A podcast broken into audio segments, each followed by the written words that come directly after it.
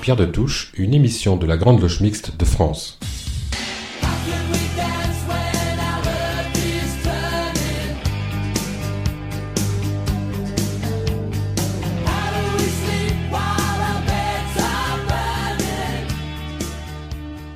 Bonjour à tous, ravi de vous retrouver pour cette nouvelle édition de Pierre de Touche, l'émission hebdomadaire de la Grande Loge Mixte de France. Le poète turc Nazim Hikmet écrivait Vivre comme un arbre, seul et libre, en frère comme les arbres d'une forêt. Eh bien, de fraternité, il sera question dans notre débat ce dimanche. Je demanderai à nos invités dans quelles actions la fraternité s'incarne-t-elle.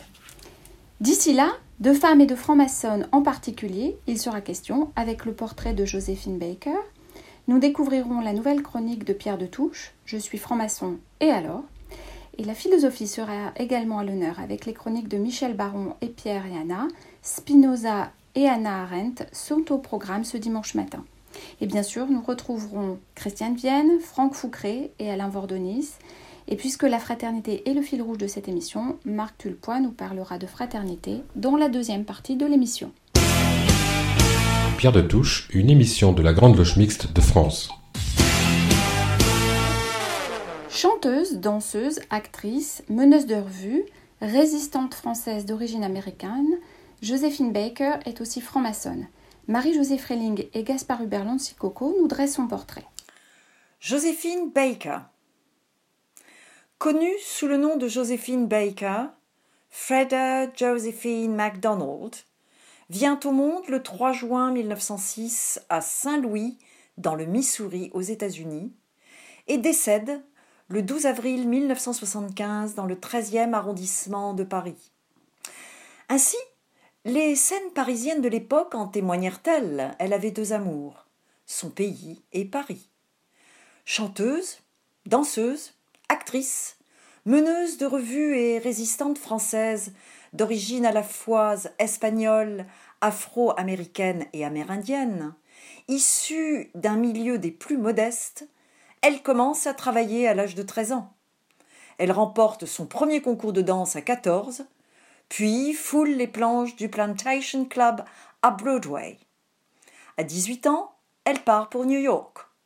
Elle arrive en France en septembre 1925 pour se produire le 2 octobre au Théâtre des Champs-Élysées en première partie dans la Revue Nègre. En 1927, elle mène la revue des Folies Bergères accompagnée d'un léopard dont l'humeur fantasque terrorise l'orchestre et fait frémir le public. À peine vêtue d'un pagne formé de bananes, poitrine dénudée, elle danse de façon suggestive sur un rythme de Charleston, musique alors inconnue du vieux continent. Le scandale qui en résulte fait rapidement place l'engouement général. Elle devient l'égérie des cubistes, envoûtée par son style et ses formes. La capitale de la France, déjà conquise par le jazz et les musiques noires, s'enivre également de Charleston. Et les Parisiens accueillent avec enthousiasme les spectacles de la danseuse à la ceinture de banane. De quoi rendre jalouse la grande mistinguette? C'est en 1927 qu'elle se lance dans la chanson et remporte en 1930 un succès inoubliable au Casino de Paris, un guépard à ses côtés cette fois, avec la chanson J'ai deux amours, écrite par Vincent Scotto. Elle fait aussi un peu de cinéma et tient la vedette dans deux films, Zouzou et Princesse Tam Tam.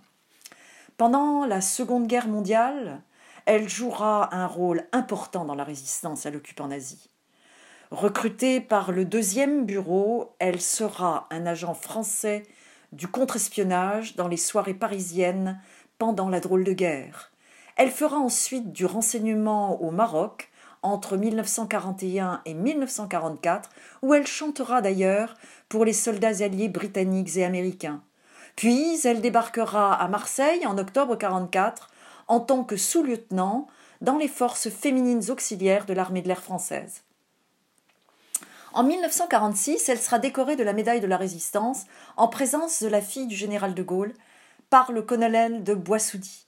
Cependant, la croix de guerre avec palme et la croix de la Légion d'honneur ne lui seront officiellement remises que le 18 août 1961 par le général Valin, les autorités militaires longtemps réticentes à reconnaître son action pendant la guerre. En 1947, elle achète en Dordogne le domaine des Milandes qu'elle loue depuis son mariage avec Jo Bouillon en 1937, mariage qui lui a donné la nationalité française. Elle y accueillera les douze enfants de toutes origines qu'elle a adoptés et qu'elle appelle sa tribu arc-en-ciel.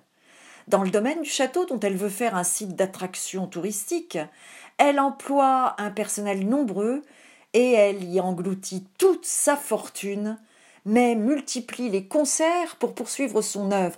C'est en ces termes que l'écrivain Laurent Kupferman parle de Freda Josephine MacDonald dans un article intitulé Et si Josephine Baker entrait au Panthéon?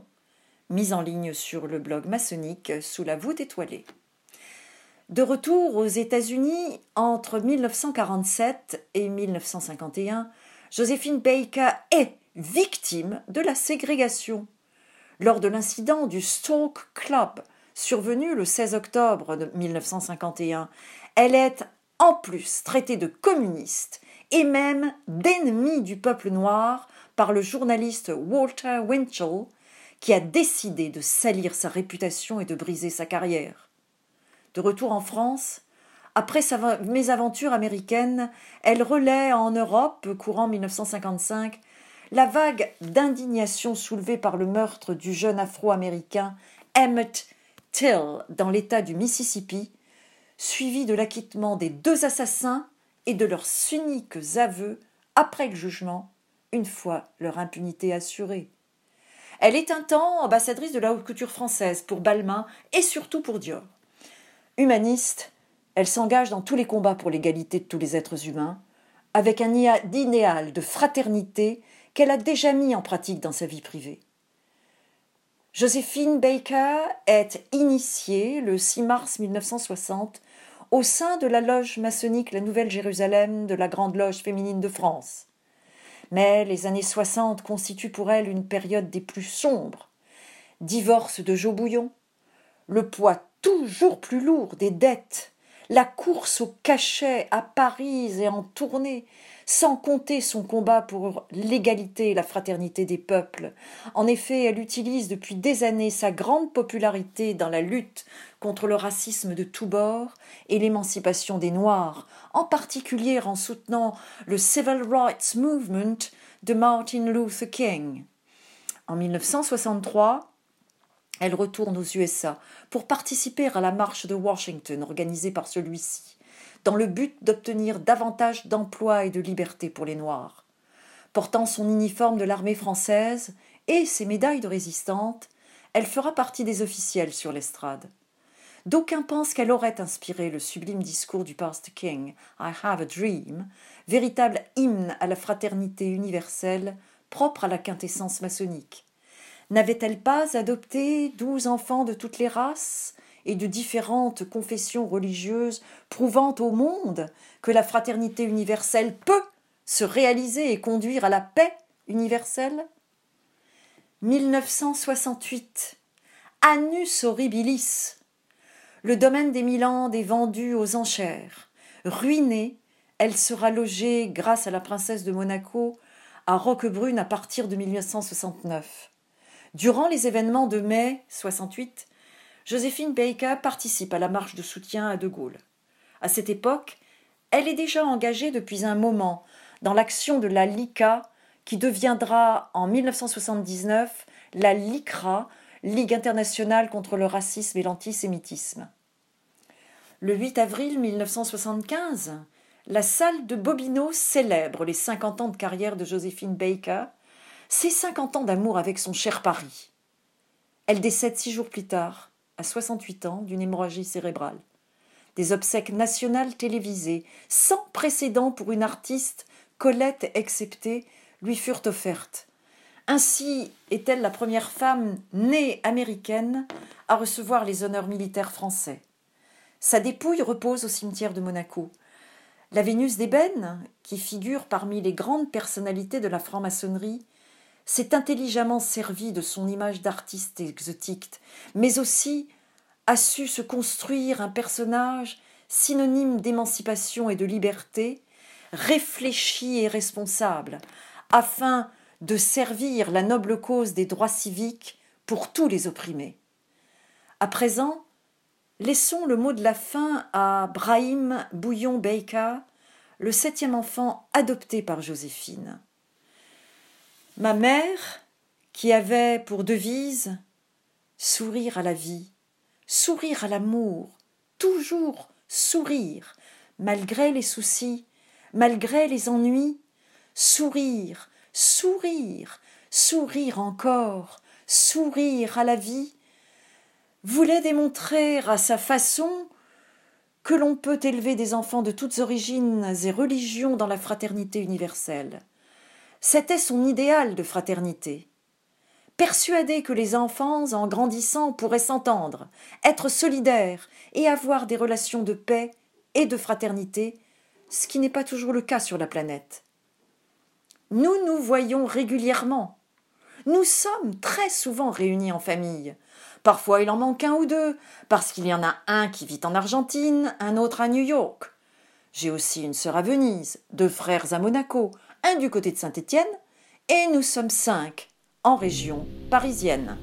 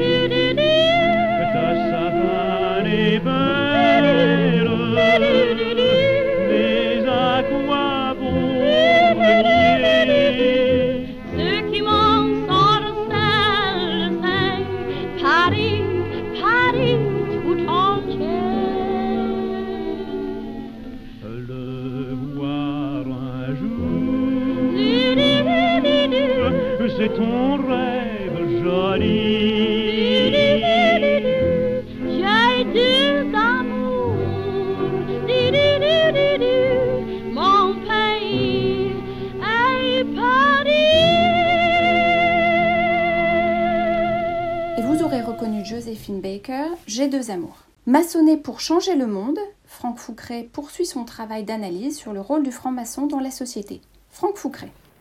Tout le monde le sait déjà, les maçons sont à l'origine de toutes les innovations sociales. Pas une loi, pas un fait historique, Pas une révolution sans que les maçons ne soient aux commandes de près ou de loin. Même quand l'homme est allé sur la Lune en 69, ils avaient introduit un maçon dans la capsule. C'est donc dire la puissance de cette organisation très discrète. Si vous voyagez un peu, vous avez dû croiser en loge un nombre incalculable de présidents de grandes banques, de ministres en exercice ou de parlementaires actifs.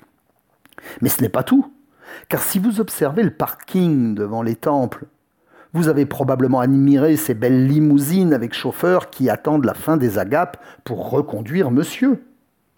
Et le plus impressionnant est à l'intérieur. Avez-vous déjà assisté aux travaux sur les chantiers? Vous savez, tous ces débats enflammés où on peut déguster les paroles de ces logographes, ces dignes fils d'Antiphon ou de Démosthène. Et je n'ose évoquer le haut niveau des sujets traités. Les universités du monde entier songent d'ailleurs à recruter leurs enseignants du futur dans nos loges, tant le niveau de compétence est élevé. Dans un autre registre, de sources bien informées, je me suis laissé dire que Bruxelles, la nouvelle capitale mondiale du lobbying, tremble, depuis qu'elle sait que les maçons contrôlent le monde. Il faut dire que les enjeux sont de taille. La capitale occupe plus de 30 000 lobbyistes pour influencer, que, que dis-je, pour informer nos eurodéputés. Pour être certain que ces derniers connaissent bien les dossiers, ils emploient 40 lobbyistes par député européen, soit un représentant d'intérêt pour deux fonctionnaires.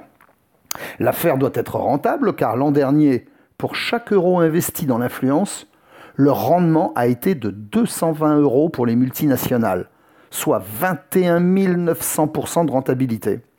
On comprend tout de suite que Bruxelles et Washington sont sur les dents depuis qu'elles savent qu'un groupe français de francs-maçons, aussi nombreux que la population de la ville de Reims, se réunissait tous les 15 jours pour changer le monde et influencer l'humanité. Nous le savons maintenant, la guerre est déclarée et l'impitoyable pouvoir de la finance mondiale a du souci à se faire, car la franc-maçonnerie française est toute mobilisée pour faire front et redonner à l'humanité son légitime pouvoir. Je dois vous avouer que je regrette juste que cette noble occupation des frères et sœurs ne permette pas aux instances maçonniques d'être présentes à la COP 21 à Paris, à la COP 22 à Marrakech ou à la COP 23 à Bonn. Car avouez qu'on n'y a pas vu grand monde, et cela ne fait pas tellement frétiller les tabliers. Il faut dire qu'on bosse de midi à minuit et le temps qui passe, même s'il est symbolique, nous préoccupe nettement plus que le temps qui fait. Par ailleurs, quel dommage que les effectifs maçonniques disponibles ne permettent plus de se préoccuper de l'empoisonnement dans nos assiettes. À notre décharge, il faut reconnaître que nous sommes habitués, depuis de longues décennies, à nous intoxiquer et nous aviner durant nos agapes.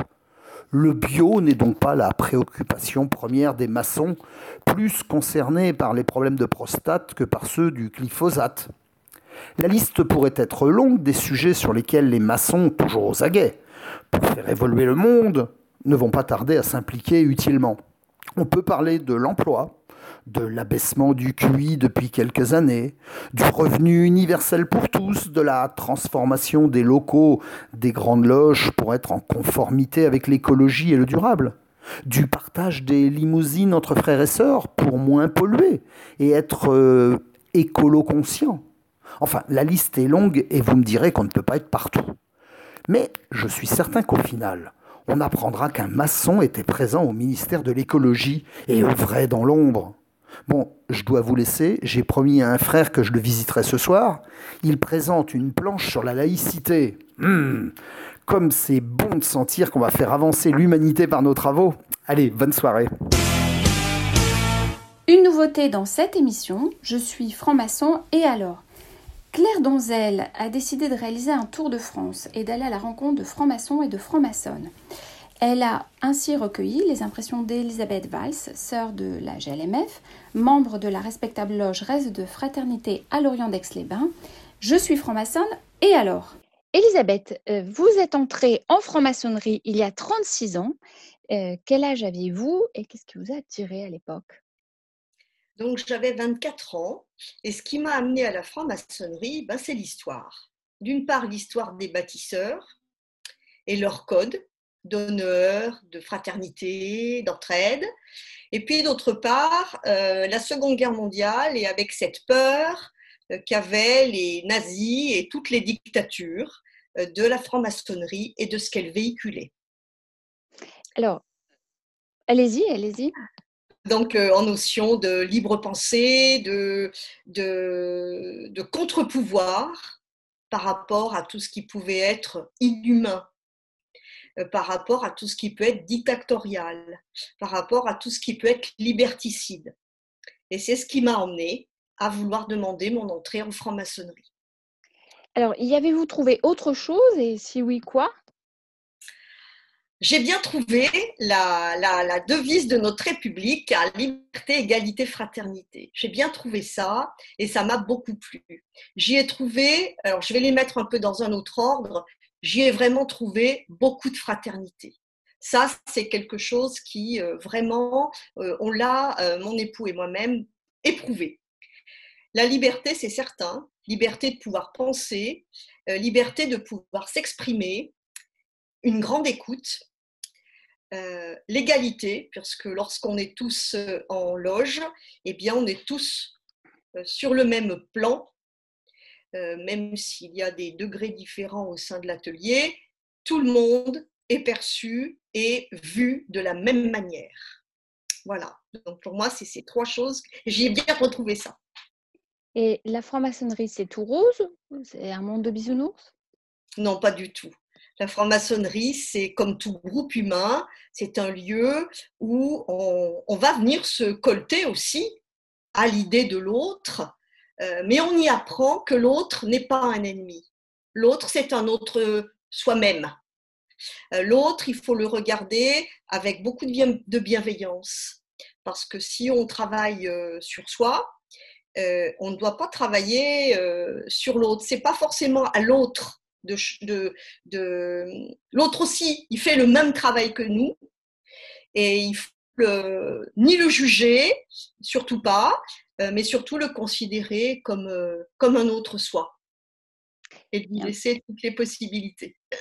Eh bien, merci Elisabeth. Je rappelle que vous êtes euh, sœur de la Grande Loge Mixte de France et que vous êtes membre de la respectable loge Rêve de Fraternité à Lorient d'Aix-les-Bains. Dans la crise sanitaire que nous venons de traverser, la question des masques demeure centrale. Vécu aujourd'hui comme la prolongation du confinement, le masque atteint-il à nos libertés? Il offre, en tout cas sur le plan symbolique, quelques échanges intéressants. Alain Vordonis tente de nous expliquer pourquoi. Alors que nous avons abordé depuis deux semaines la phase tant attendue du déconfinement, celle-ci s'est assortie du port obligatoire du masque dans la plupart de nos déplacements, sorte de prolongation visible de la pandémie dont nous arborons d'une certaine manière les stigmates comme pour nous rappeler en permanence notre fragilité dans un combat qui est loin d'être achevé. Après les avoir tant implorés, nous voici contraints à les porter, ces fameux masques. Une obligation de plus ou de moins, me direz-vous, en cette période où nous avons dû nous résoudre à abandonner bon nombre de nos libertés individuelles, ce n'est pas très grave, puisque c'est pour notre bien. Il ne s'agit assurément pas ici d'en contester l'utilité, tout comme l'ensemble des dispositions dites barrières qui nous sont demandées. En conditionnant notre capacité actuelle d'aller et de venir, celle-ci nous permet de reprendre progressivement nos activités. Certes, et nous nous en accommoderons, bien évidemment. Mais avec les gants blancs ou noirs qui l'accompagnent souvent, le masque exprime bien autre chose. La poursuite de notre retrait d'une vie normale, la peur de nous confronter à l'autre, une forme d'égoïsme où dominerait notre souci phobique d'échapper à ce mystérieux virus en jouant le personnel au détriment du collectif, et ce malgré nos bonnes intentions par ailleurs. Le masque ne ferait-il donc que cacher ce que nous n'osons dire et que nos seuls yeux ne parviennent à exprimer? Par l'incommunicabilité qu'il implique, même s'il n'empêche nullement chacun de parler et d'agir, le masque nous prive quelque part de notre liberté d'être en réduisant nos visages à une série de standards, de modèles types, même si la fantaisie pointe parfois son nez, masqué bien entendu. Nous sommes tout à coup devenus des individus uniformes, ou presque, dans une forme d'anonymat qui peut être vécu pour certains comme un jeu, pour d'autres comme la possibilité de s'échapper des dures réalités de la vie, de celles que nous partageons peu ou prou avec les autres. On est loin ici de la vocation traditionnelle du masque, médiateur entre le monde réel et celui de la pensée, domaine de ce que les psychologues dénomment parfois le métalangage. Celui bien connu des masques propres aux civilisations traditionnelles, telles celles de l'Afrique, qui font du masque un outil rituelique ou funéraire, un élément de la transmission des valeurs et des enseignements censé apporter à celui qui l'arbore une métamorphose de son être en le projetant dans un devenir librement consenti. Alors notre FFP2 ou notre Garidou, nom aux accents un peu coquins donnés aux masques fabriqués à l'initiative du CHRU de Lille, sont-ils devenus de simples objets de protection, de dissimulation face à la, réalité du moment, ou peut-on en espérer in fine bien autre chose? En qualité de franc-maçon et de franc-maçonne, nous sommes confrontés à diverses étapes de notre parcours au port du bandeau ou du voile qui entravent notre perception des choses en nous amenant progressivement à de nouveaux états de conscience. Qu'il s'agisse du cabinet de réflexion qui nous inquiète tant, de notre marche vers la lumière ou encore de notre présence face au sein des saints, nous savons que nous devrons aller au-delà, c'est-à-dire plus loin en dépassant nos cinq sens pour atteindre une forme de transcendance. Le masque peut dès lors apparaître comme l'expression symbolique de certains aspects du surnaturel tel qu'il est perçu dans les civilisations traditionnelles qui y font appel. Pour nous, il est peut-être simplement ce qui va nous aider à passer de la dimension exotérique à la dimension ésotérique en cherchant à donner, comme toujours, un sens différent aux choses. Je ne sais si nos travaux de rentrée en tenue nous obligeront pour tout ou partie de ceci à porter un masque et assurément des gants, faisant du masque un outil de plus plus dans notre introspection permanente. Oscar Wilde disait Un masque raconte beaucoup plus qu'un visage, et l'homme est peu lui-même lorsqu'il parle à la première personne, mais donnez-lui un masque et il dira la vérité. On semble ici être bien loin des appréciations portées il y a un instant sur le caractère restrictif du masque face à l'usage de nos libertés. Et si finalement tout cela n'était pour une part qu'apparence, car le masque que nous aurons à cœur de faire tomber d'ici quelque temps n'est-il pas en réalité intérieur, et son port une occasion unique d'accéder par le retour sur soi qu'il implique à une liberté intérieure qui reste, elle, pleinement à conquérir. Après tout, le masque de la mort, dans son expression la plus naturelle, ne doit-il pas être envisagé aussi pour nous comme celui de la renaissance à venir, de l'espérance en des jours meilleurs? Nous savons en tout cas qu'au moment où nous le quitterons, avec un peu de difficulté, je le crains pour certains, nous aurons certainement converti notre regard sur nous-mêmes, mais surtout sur les autres, et là est peut-être l'essentiel. Encore faut-il songer à nous y préparer.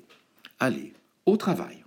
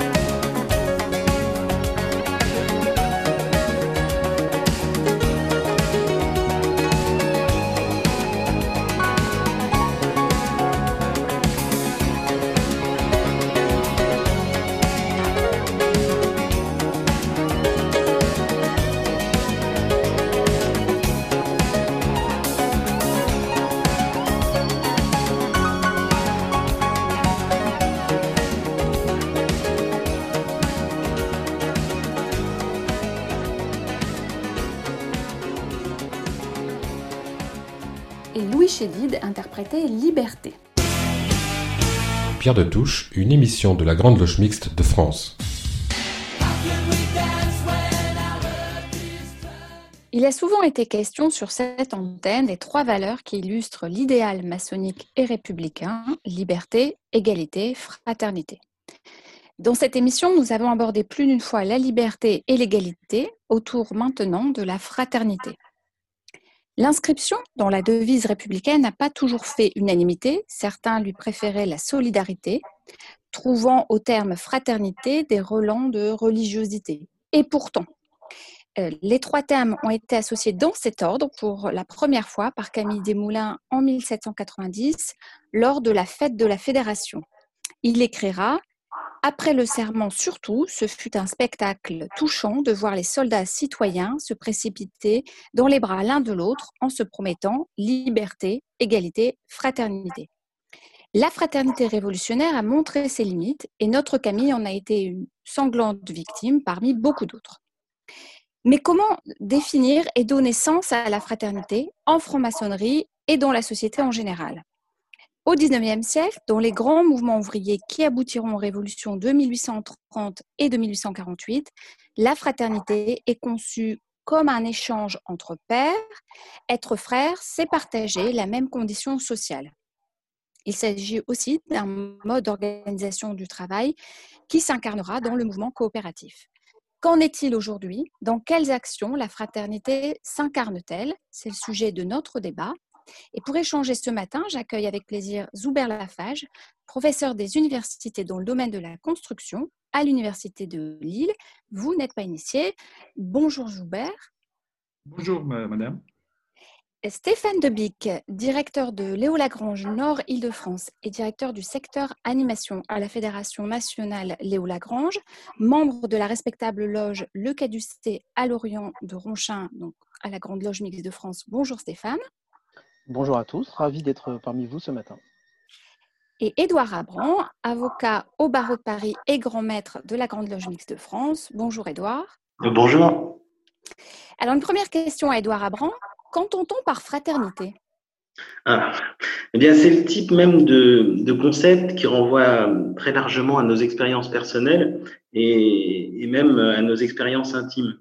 Alors, pour le fils unique que je suis, euh, la fraternité, c'est avant tout une énigme euh, et même une, un petit peu une relation idéalisée, comme dans la chanson de Maxime Le Forestier, mais je vous promets, je ne chanterai pas.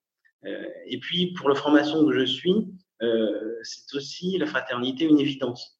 L'évidence d'un lien particulier, l'évidence aussi que, que, la fraternité, c'est un sentiment, que c'est un idéal, mais aussi que c'est une forme de, de conquête parce qu'elle euh, elle transcende notre condition biologique et qu'elle nous élève au-dessus des catégories euh, auxquelles nous sommes euh, souvent réduits, c'est-à-dire la profession, les origines sociales, etc. Et donc, au fond, la fraternité, c'est ce mélange d'énigmes et, et d'évidence. Et peut-être que, comme d'autres concepts ou notions, il faut, pour, pour, la comprendre, recourir à des notions qui sont assez proches, comme la solidarité ou l'altruisme. Mais au fond, euh, je crois que la fraternité, ça renvoie à l'altérité, euh, à l'acceptation pure et simple, nécessairement totale de l'autre. Et en ce sens, ça va peut-être plus loin que la simple euh, tolérance. Stéphane Debig, vous travaillez dans l'économie sociale et solidarité et solidaire, pardon. Quelle est votre approche de la fraternité? Vous l'avez rappelé en introduction, le, la, solidarité euh, s'inscrit dans la, continuité du mouvement ouvrier du, du 19e siècle et l'économie sociale et solidaire prend, vraiment sa source dans ces mouvements ouvriers.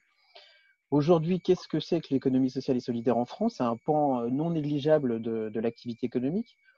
Deux chiffres, hein, c'est 10% du produit intérieur brut et c'est 10% des emplois euh, en France.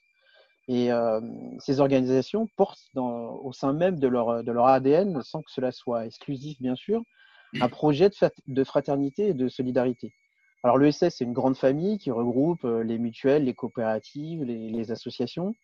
C'est une famille aux multiples visages, euh, de la petite association de boulistes euh, du village jusqu'au grand groupe mutualiste, aux banques, en passant par toutes les organisations sanitaires et sociales non gouvernementales. Il y a une diversité des acteurs, mais il y a trois piliers communs dans lesquels toutes les, organisations se, retrouvent dans l'économie sociale. C'est une gouvernance démocratique, une lucrativité des activités limitées et un projet structurant, un projet de société. Alors évidemment, tout ça ne suffit pas à induire automatiquement de la fraternité. Mais il y a dans l'ESS la réunion de quelques ingrédients pour y contribuer, un projet collectif et surtout un goût de l'autre. Zuber Lafage, euh, vous êtes professeur des universités. L'université, sa mission, c'est l'enseignement et la recherche. Quelle est la part de préoccupation de l'être humain et de son épanouissement? Euh, merci. D'abord, moi, moi, je souhaite parler de, la nomination de la crise. Au lieu de l'appeler crise, moi, je préfère qu'on l'appelle plutôt une catastrophe. Parce que le propre d'une catastrophe, c'est le fait que c'est imprévisible, et puis c'est imprévisible dans le sens, elle arrive soudainement, euh, et puis on, la voit en termes de discontinuité et en termes de problématiques visuelles. Donc il y a quelque chose de, de physique qu'on voit. Au niveau de l'université, euh, d'abord, l'université, elle a une mission, sa première mission, c'est la formation et, la recherche. Le, elle, n'a pas été, à mon sens, et ça c'est mon avis personnel, elle n'a pas été préparée pour réagir euh, efficacement à une, catastrophe de, de ce point de vue. Elle n'a pu faire dans les premières étapes que transmettre les informations ministérielles, soit, au niveau du, soit pour le personnel, soit pour les, soit pour les, enseignants, soit pour les, étudiants, en étant une boîte à lettres pour transmettre trois messages. Restez chez vous, restez chez vous, euh, la sécurité l'emporte, et puis il y a une information complémentaire, euh, il y a une continuité pédagogique. L'aspect humain n'a pas été pris du tout en compte dès le départ. Donc, c'est ce que je sentis moi à titre personnel, l'administration, l'université en tant quantité en tant qu'institut administratif n'a pas été très efficace pour euh, réagir, pour euh, appliquer pour son rôle social, son rôle humain, mais pas en, même temps, j'ai pu observer que, des initiatives individuelles, personnelles, soit au niveau des étudiants, soit au niveau du, personnel, soit au niveau des professeurs, et la réponse, elle était plutôt individuelle, elle était humaine, euh, au niveau des personnes et au niveau des citoyens, au niveau des membres de l'université et non de l'institution elle-même. Stéphane Debic, la crise euh, de la COVID-19 a-t-elle modifié les choses dans votre pratique professionnelle? Oui, et même, euh, et j'ai envie de dire même un peu, un peu brutalement, un peu trop, brutalement à mon goût d'ailleurs. si je reprends un peu le fil des, événements et, à court terme, discours du président de la République le jeudi 13 mars à 20h, euh, pour euh, mon organisation euh, professionnelle, ça voulait dire fermeture de tous nos établissements recevant du public le lundi matin suivant, dans trois jours après, et concrètement 6000 personnes sans activité. Alors ça, c'est le très court terme. Donc le très court terme, c'est la gestion de l'urgence. Et même si nous avons des procédures, rien ne prépare aucune organisation à gérer des situations comme celles que nous vivons actuellement. Ensuite, ça a été le moyen terme. Dans les premiers jours, la première semaine, c'est comment en peu de temps on peut réfléchir à mettre en place les mesures de, de, survie de l'activité économique, de l'activité sociale. Alors évidemment, le chômage partiel, les mesures de préservation des trésoreries des entreprises, les reports de charges, tout ça, c'est des choses extrêmement concrètes et objectivement peu de temps pour prendre de la hauteur pour réfléchir euh, au changement de pratique professionnelle par contre, la crise s'installe un peu. Nous, entrons dans, un peu plus de deux mois. Et puis, le déconfinement n'est pas, n'est pas la sortie complète et définitive à la fin de la crise. on a eu un petit peu de temps de, de réflexion et surtout d'anticipation sur la manière dont tout cela va influencer, impacter nos activités dans le, dans le long terme. un constat déjà, une entreprise de l'économie sociale et, solidaire, comme toutes les entreprises, c'est une entité euh, fragile. Euh, et cette crise a mis en évidence, euh, en tout cas, la nécessité de préserver les fondamentaux, préserver ses richesses humaines, ses, salariés, préserver les fondamentaux des flux économiques. Elle nous interroge évidemment sur la relation de proximité, sur la distance, sur la question de l'organisation du télétravail, sur le rapport au temps, sur le maintien du lien avec ce qui constitue l'essentiel de notre activité, c'est des interactions humaines, comment on maintient le lien à distance.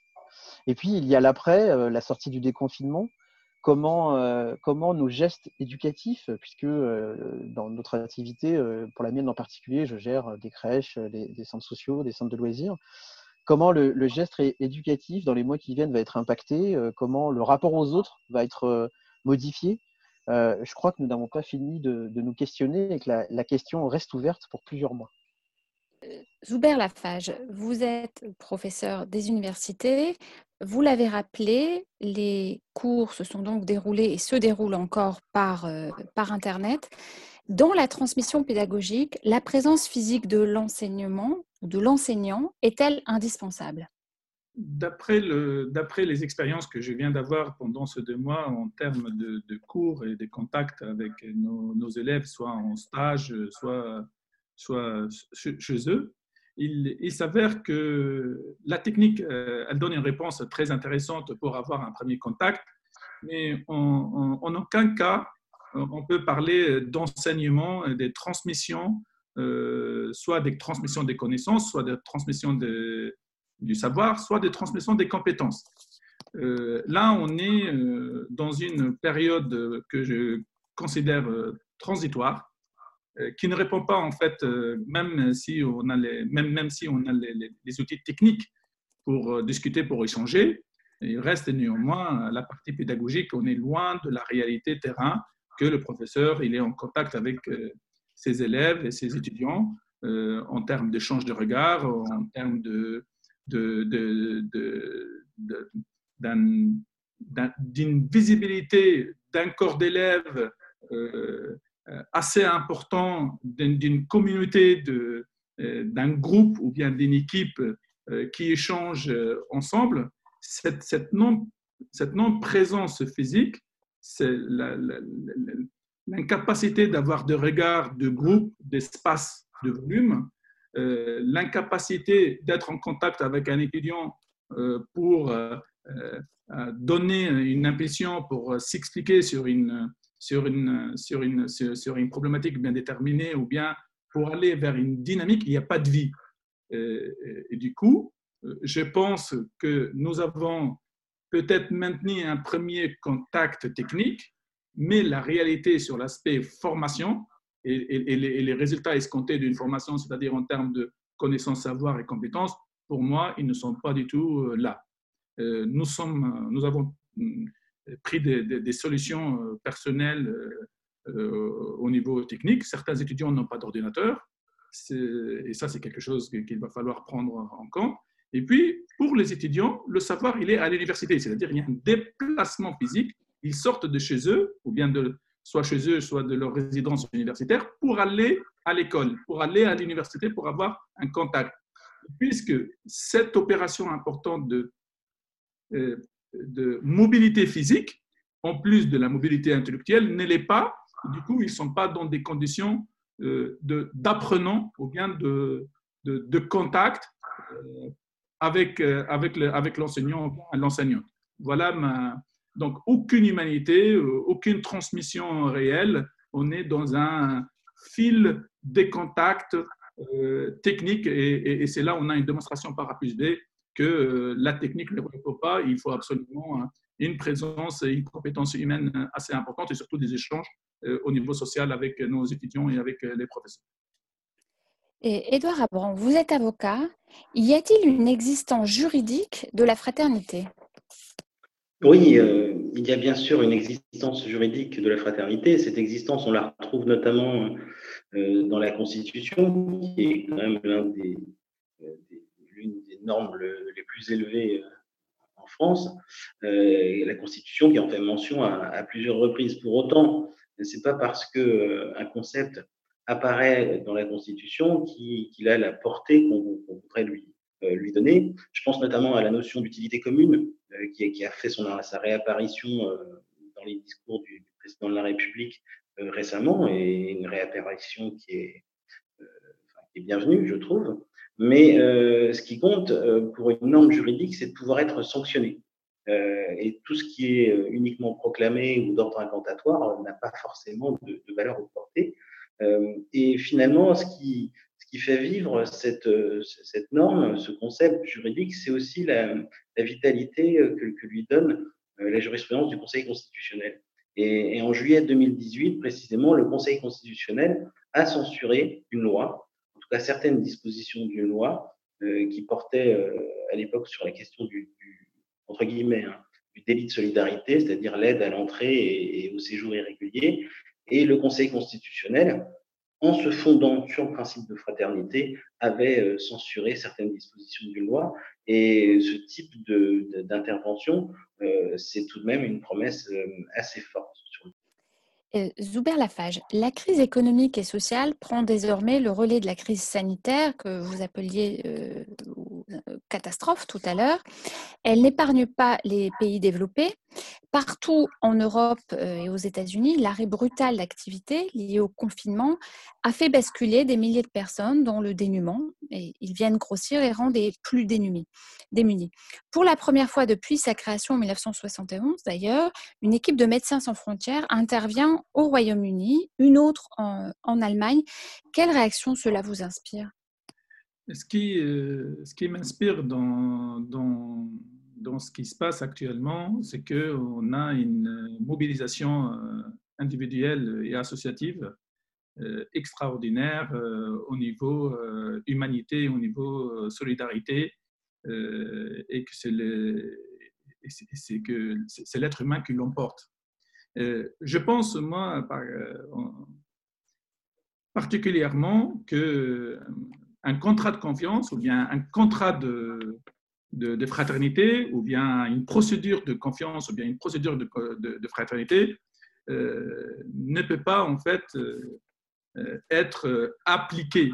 Je pense que les personnes, les individus, les sociétés, les associations qui ont déjà prédéfini un, sens à leur vie, un sens à leur travail, est l'origine principale de, cet apport, de cette solidarité humaine qu'on appelle solidarité, qu'on appelle fraternité, qu'on appelle euh, aide, euh, l'emporte et, qui, elle est indépendante ni, de, ni des couleurs, euh, ni de portefeuille, ni des origines.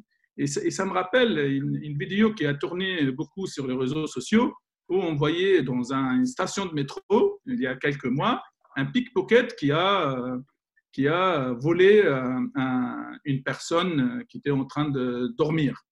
Et, à un moment, cette personne-là, donc qui était en train de dormir, se, rapprochait en fait du quai de, de, du métro, et puis il allait se suicider, il allait se suicider. Donc il est tombé, et puis on voyait le, métro qui arrivait. Il y avait plusieurs personnes euh, qui ont, qu'on peut qualifier des cadres assez importants, qui étaient juste à quelques mètres, qui n'ont fait aucune aucune euh, démarche d'entraide pour, euh, pour aider cette personne-là qui, qui, qui, voyait venir le, métro. Et on voyait que le pickpocket qui est revenu en courant chercher cette personne-là. On voyait que la présence humaine, le sens humain qu'on a, les valeurs, les priorités l'emportent. Euh, et, c'est ce qui m'interpelle en fait dans cette, dans cette catastrophe. Et j'ai vu plusieurs, plusieurs plusieurs euh, témoignages euh, sur ce d'entraide, de solidarité de fraternité au niveau, au niveau mondial. Euh, je, connais également un proverbe africain que j'aime beaucoup et qui dit euh, quand, quand, on n'a pas aidé quand on est pauvre, on n'aidera pas quand on sera riche. Et donc ça, c'est quand même un élément important pour moi. Et Édouard Abron, pour prolonger, euh, l'éminent psychanalyste et écrivain qu'était Jean-Bernard, euh, Jean-Bertrand pardon, Pontalis avait noté ceci dans Frères du précédent, qui est pris Médicis en 2006. Je ne crois pas en la fraternité, en la fraternité native. Je doute de l'existence d'une communauté fraternelle, mais je crois en la fraternisation. À quelles conditions devient-elle possible? Ce soldat voyait juste quand il écrivait parlant de ses frères ennemis, ils sont dans la même ouïe que moi, autrement dit, des humains. Le soldat dont parle Jean-Bertrand Pontalis fait référence à une pause festive soudain observée par les belligérants pendant la guerre de 1914-1918. Ensuite, dès le lendemain, les tueries avaient repris. La notion de fraternité ne revêt-elle pas aussi la notion de dignité? Oui, bien sûr. Euh, après, Pontalis, euh, il s'inscrit un petit peu dans cette tradition de Flaubert qui voit dans, dans la fraternité une grande euh, hypocrisie sociale et qui estime qu'il peut y avoir des moments, en effet, de fraternisation, mais qui sont des instants. Des instants qui font suite à des moments particulièrement éprouvants et durs, mais qui n'ont pas vocation à s'inscrire dans le temps. Euh, après, pour revenir plus précisément sur votre question, euh, oui, évidemment, la dignité fait partie euh, intégrante du, principe de fraternité, qui en gros se déploie dans deux directions. Euh, une première direction qui est le champ euh, un petit peu social, où la fraternité s'exprime à travers une aide et un soutien à celui ou à celle qui en a besoin. C'est tout ce qui relève de l'action sociale, de la redistribution, et puis le deuxième champ, c'est un champ plus civil et politique, euh, où ce qui est important, et c'est ce que disait un, des intervenants précédents, euh, c'est pas l'appartenance à, à, un groupe, mais précisément la dignité, la dignité qui nous élève, la dignité attachée à la qualité d'être humain. Et c'est cette dignité euh, qui, qui, appelle euh, de la bienveillance, de la sollicitude. Alors, on va faire une petite pause musicale avec mon frère de Maxime Le Forestier.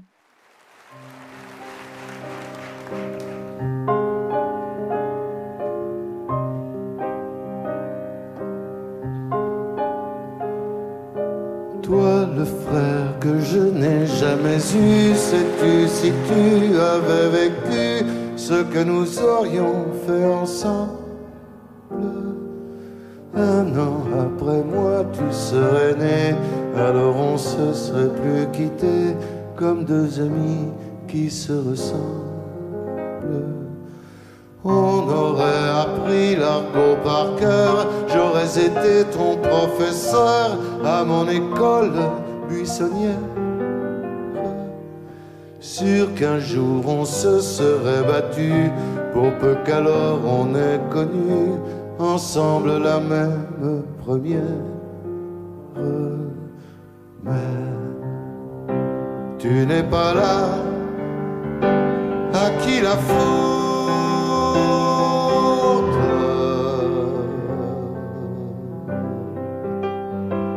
Pas à mon père, pas à ma mère, tu aurais pu chanter cela. Toi, le frère que je n'ai jamais eu, si tu savais ce que j'ai bu de mes chagrins en solitaire. Si tu ne m'avais pas fait faux bon, tu aurais fini mes chansons, t'aurais appris à en faire. Si la vie s'était comportée mieux, elle aurait divisé en deux les paires de gants, les paires de claques. Elle aurait sûrement partagé les mots d'amour et les pavés, les filles et les coups de matraque. Tu n'es pas là, à qui la faute?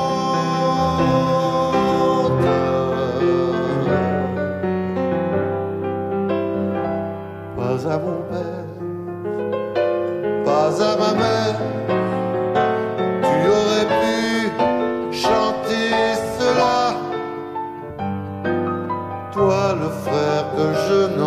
jamais je suis moins seul de t'avoir fait pour un instant, pour une fille. Je t'ai dérangé, tu me pardonnes. Ici, quand tout vous abandonne, on se fabrique une famille.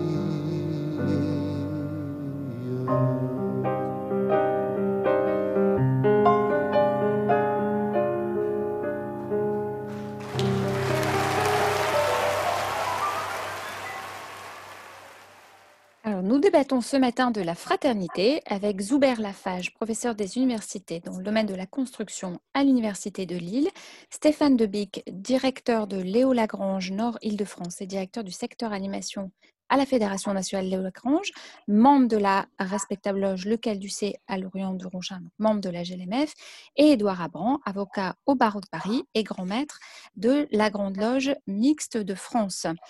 Euh, Stéphane Debis, la crise actuelle est-elle un accélérateur social, un révélateur de nouvelles solidarités? J'ai envie de reprendre euh, une métaphore euh, de, la photographie argentique. C'est à la fois un, révélateur et, à mon avis, un fixateur aussi. On a parlé tout à l'heure euh, de la situation aux États-Unis. Moi, dans l'actualité récente de ces deux derniers jours, je, retiens quelques chiffres, deux chiffres, deux éléments qui m'ont particulièrement marqué. C'est les 3500 licenciements chez Uber en trois minutes et 30 euh, millions de chômeurs aux États-Unis, pendant que la bourse aux États-Unis fait un rebond de 30% par rapport au début du, mois de mars. Alors, certes, en France, nous ne sommes pas aux États-Unis. Euh, on, est dans un, dans un contexte de redistribution euh, sociale plutôt, plutôt performant, même s'il est tout à fait critiquable. en tout cas, oui, la crise actuelle et la crise que nous vivons, la crise Covid, révèle à la fois des solidarités nouvelles, mais en même temps, elle accentue aussi des situations de précarité qui étaient déjà existantes.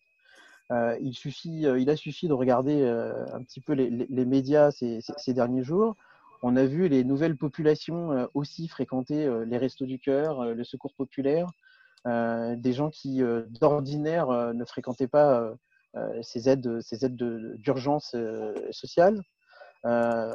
Donc c'est le côté euh, c'est le côté précipitation et, accentuation de la fragilité que, cette crise a révélé. Et puis l'autre l'autre volet de cette crise, c'est aussi euh, euh, on s'est aperçu d'une appétence générale de la population pour le lien de proximité, pour le maintien d'interaction sociale, pour l'aide. il y a eu des mobilisations extraordinaires pour porter secours, pour mettre en place des services d'urgence. Moi, je, peux témoigner modestement que dans, l'association que, je dirige, nous avons été sollicités pour mettre en place euh, des services de garde d'urgence des enfants pour les personnels hospitaliers.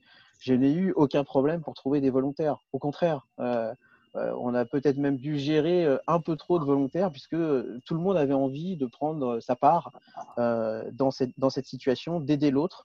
Euh, je trouve que là, il y a un levier euh, certainement intéressant qui, euh, qui, révèle précisément l'appétence des citoyens pour, pour l'autre, pour la solidarité en, général. Zuber Lafage, vous nous avez parlé tout à l'heure de la situation à l'université. Est-ce que selon vous, la crise actuelle est un accélérateur social, un révélateur de nouvelles solidarités? Tout à fait. en, tout cas, je l'espère fortement. Euh, d'abord une prise de conscience euh, qu'on a besoin d'un sens euh, pour notre action. et ça, c'est quelque chose de, très important. On a besoin aussi d'être tous ensemble, vivre ensemble. C'est aussi le deuxième, le deuxième constat, c'est-à-dire étudiants, professeurs, administratifs et, et, et techniciens, et surtout dans une société et, j'ai vu plusieurs, euh, plusieurs euh, exemples, plusieurs euh, initiatives extraordinaires, et puis beaucoup de présence d'associations civiles qui ont vraiment été à la hauteur, et ce sont les mêmes associations qu'on rencontre chaque fois en fait, y a un problème. Je voulais aussi insister sur un autre point. Il y a aussi également une prise de conscience au niveau de l'université qu'on n'est plus dans un, on est, plutôt dans un modèle euh, imprévisible maintenant, instable. C'est-à-dire même nos modes d'enseignement, de, une réflexion sur notre mode de, formation et d'échange doit l'intégrer. C'est-à-dire, euh, il va falloir s'intéresser à comment résoudre les problèmes de l'incertain, de l'imprévisible. Et, ça, c'est quelque chose qui, est très important en termes de compétences et en termes de savoir et en termes des connaissances. La deuxième chose que, que, je voudrais également rajouter, j'ai eu euh, l'occasion euh, d'être présent le 11 mars 2011 euh, au Japon lors du tsunami de Fukushima et j'ai vu vivre la réaction des Japonais à, à ce tsunami, à cette catastrophe. Et, c'est une, le Japon est une société qui, a l'habitude en fait de vivre avec l'incertain, avec les séismes, avec les typhons, et, en plus, voilà une autre catastrophe assez importante qui, qui, qui, qui intervient. C'est 11 mars de 2011, qui est nucléaire, en plus d'un séisme. Et, et, toutes ces, et toutes ces, ces, catastrophes, on apprend, on apprend beaucoup de choses au niveau scientifique, au niveau humain, au niveau social. Et ça serait vraiment très intéressant à, apprendre des expériences des autres et, d'échanger pour euh, préparer l'avenir, parce qu'il y a plusieurs sociétés en Asie qui ont l'habitude de vivre avec l'incertain, l'habitude de vivre avec des catastrophes régulièrement, les typhons, ils ont des périodes assez importantes et même euh, le, dimensionnement de, leur ville, le dimensionnement de leurs bâtiments, le dimensionnement de leur infrastructure, on tient compte et par rapport également au niveau des relations au, travail. Donc, je, suis assez euh, euh, réaliste en disant qu'il va y avoir des changements très concret et très positif pour les prochaines années au niveau de l'université, que je vois qu'elle revient pour rayonner il y a beaucoup de choses à, préparer pour la société. Alors, dans le prolongement de ce que disait Zuber Lafage, Édouard Abron, d'une manière générale, est-ce que les crises ne renforcent pas le besoin de fraternité? C'est une question qui n'est pas, qui est pas facile parce qu'on peut aussi avoir l'impression que, que, par moment, ça, ça, va affaiblir ça renforce le besoin de fraternité, mais ça affaiblit aussi peut-être euh, le réflexe fraternel et euh, l'ouverture l'ouverture à l'autre. Hein. Ça entraîne aussi d'autres formes de, fermeture et de repli sur soi. Mais globalement, on a le sentiment, euh, vu de l'extérieur et sans, sans, avoir un regard de spécialiste, que les crises que, la France, l'Europe, le monde traversent et sont traversées par des crises qui sont diverses, incessantes, qui euh, qui s'enchaînent, qui se cumulent parfois euh, sur le plan sanitaire, sur le plan économique, crise migratoire, crise de l'emploi.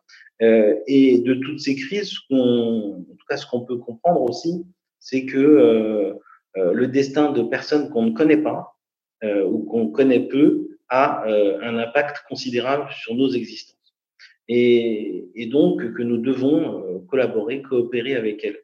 Et on, peut-être qu'on se situe ici plus sur le terrain de l'interdépendance, mais l'interdépendance mène aussi à la solidarité, voire à la fraternité, puisque euh, elle peut alimenter ce sentiment impérieux que euh, nous devons, euh, par nécessité, renforcer notre sentiment de fraternité. Et donc, quelque part, la fraternité ne devient plus seulement une énigme ou une évidence, mais aussi une nécessité, même si on s'aperçoit, et là je reviens un petit peu à ce que disait quand vous citiez Pontalis, il y a toujours quelque chose de, temporaire. Le facteur temps, finalement, et c'est ce que laisse voir aussi ces, derniers jours, euh, est incroyable parce que aujourd'hui, le sentiment qu'on a, finalement, enfin de plus en plus, s'élève des voix pour dire qu'on a soit confiné trop tôt, soit, soit déconfiné, euh, euh, soit pas assez déconfiné, soit, enfin, vous avez forcément pris connaissance de la, de la décision du Conseil d'État sur les, sur les cultes. Euh, donc que euh, la vision d'un jour n'est pas forcément la vision du lendemain et donc que même euh, sur le terrain de, de, la fraternité, euh, l'appétence ou l'inclination d'un jour n'est pas forcément non plus celle du lendemain et tout cela est, est très précaire et très fragile. Stéphane Debic, je rappelle que vous travaillez à la Fédération Léo Lagrange.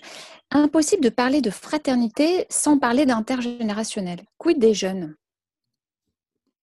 Vous faites bien, euh, vous faites bien déjà de, préciser euh, les jeunes et pas la jeunesse, parce qu'effectivement, euh, s'il y a bien un élément que cette crise aussi révèle, c'est qu'il y a bien des jeunesses entre des, contextes sociaux, économiques radicalement différents. On, peut, on peut noter toutefois que les jeunes sont parmi, d'ailleurs comme les seniors, les premiers touchés et souvent les premiers mobilisés.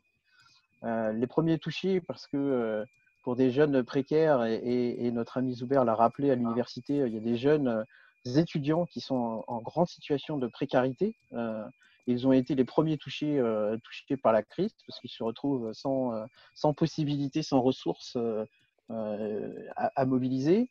Beaucoup de jeunes aussi dans les quartiers sont les premières victimes de, l'impossibilité de, se mouvoir, l'impossibilité d'aller travailler, l'impossibilité de trouver des stages. L'Europe les qualifie avec des, acronymes pas très jolis, mais qui, sont assez signifiants. L'Europe, quand elle parle de cette jeunesse précaire, elle parle des jamots ou des NIT. Les jamots, c'est les jeunes ayant moins d'opportunités, ou les NIT, en anglais, je vous épargnerai l'anglais, c'est les jeunes qui sont ni en emploi, ni en formation. Euh, et, ces jeunes-là sont, particulièrement touchés euh, aujourd'hui euh, par la crise, parce que quand il était question de trouver un stage juste avant, la période de confinement, tout a été mis, à mal avec ces, deux mois, impossibilité de rentrer dans l'emploi.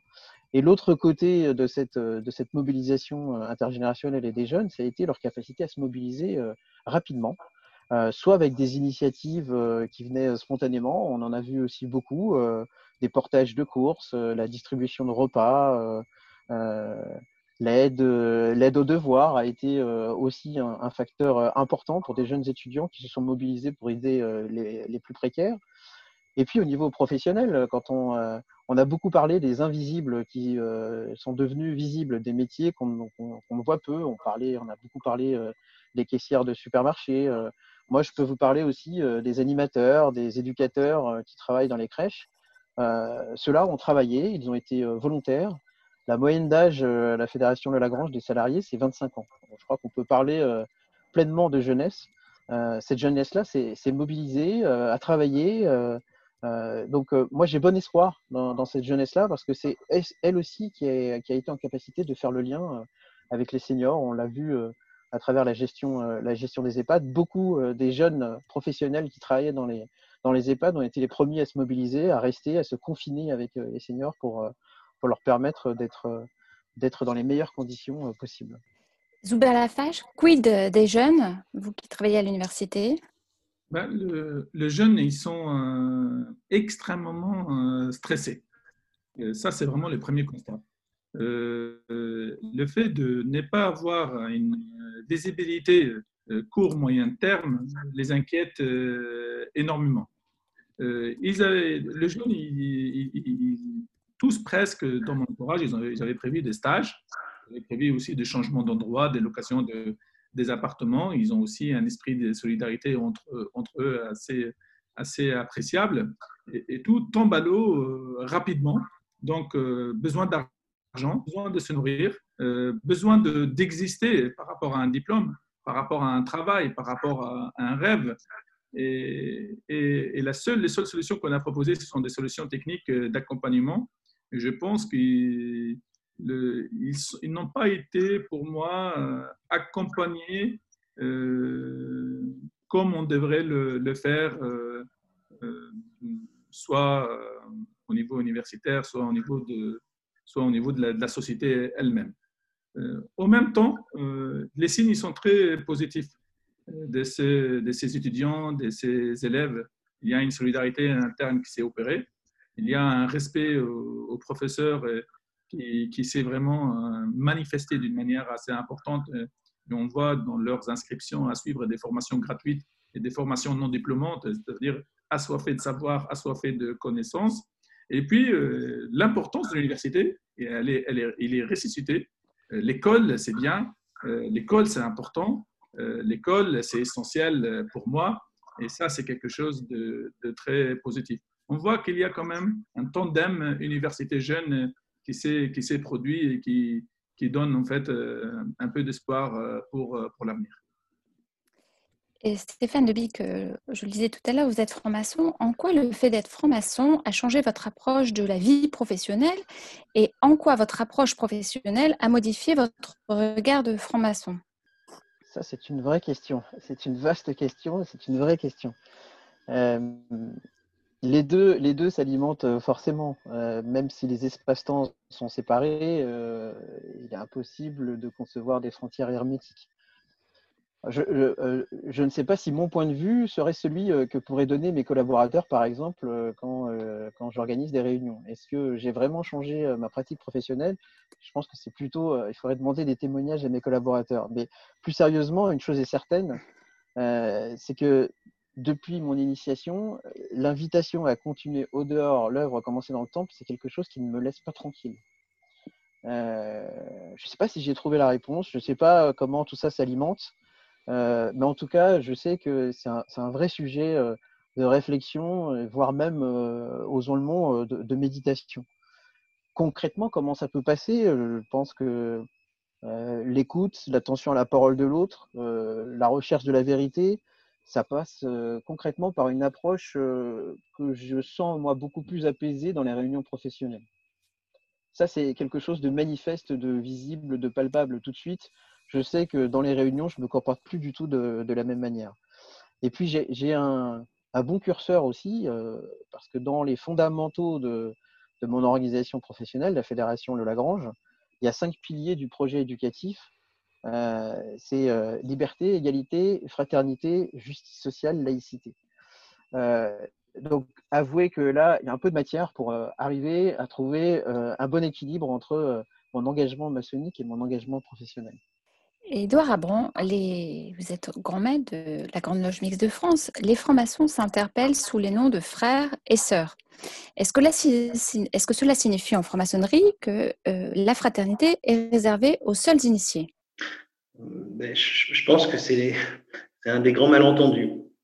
C'est un des grands malentendus parce que euh, c'est peut-être l'impression que, la franc-maçonnerie peut donner euh, euh, à ceux qui ne sont pas francs-maçons mais francs-maçonnes, c'est que la fraternité serait réservée, serait réservée aux membres en quelque sorte.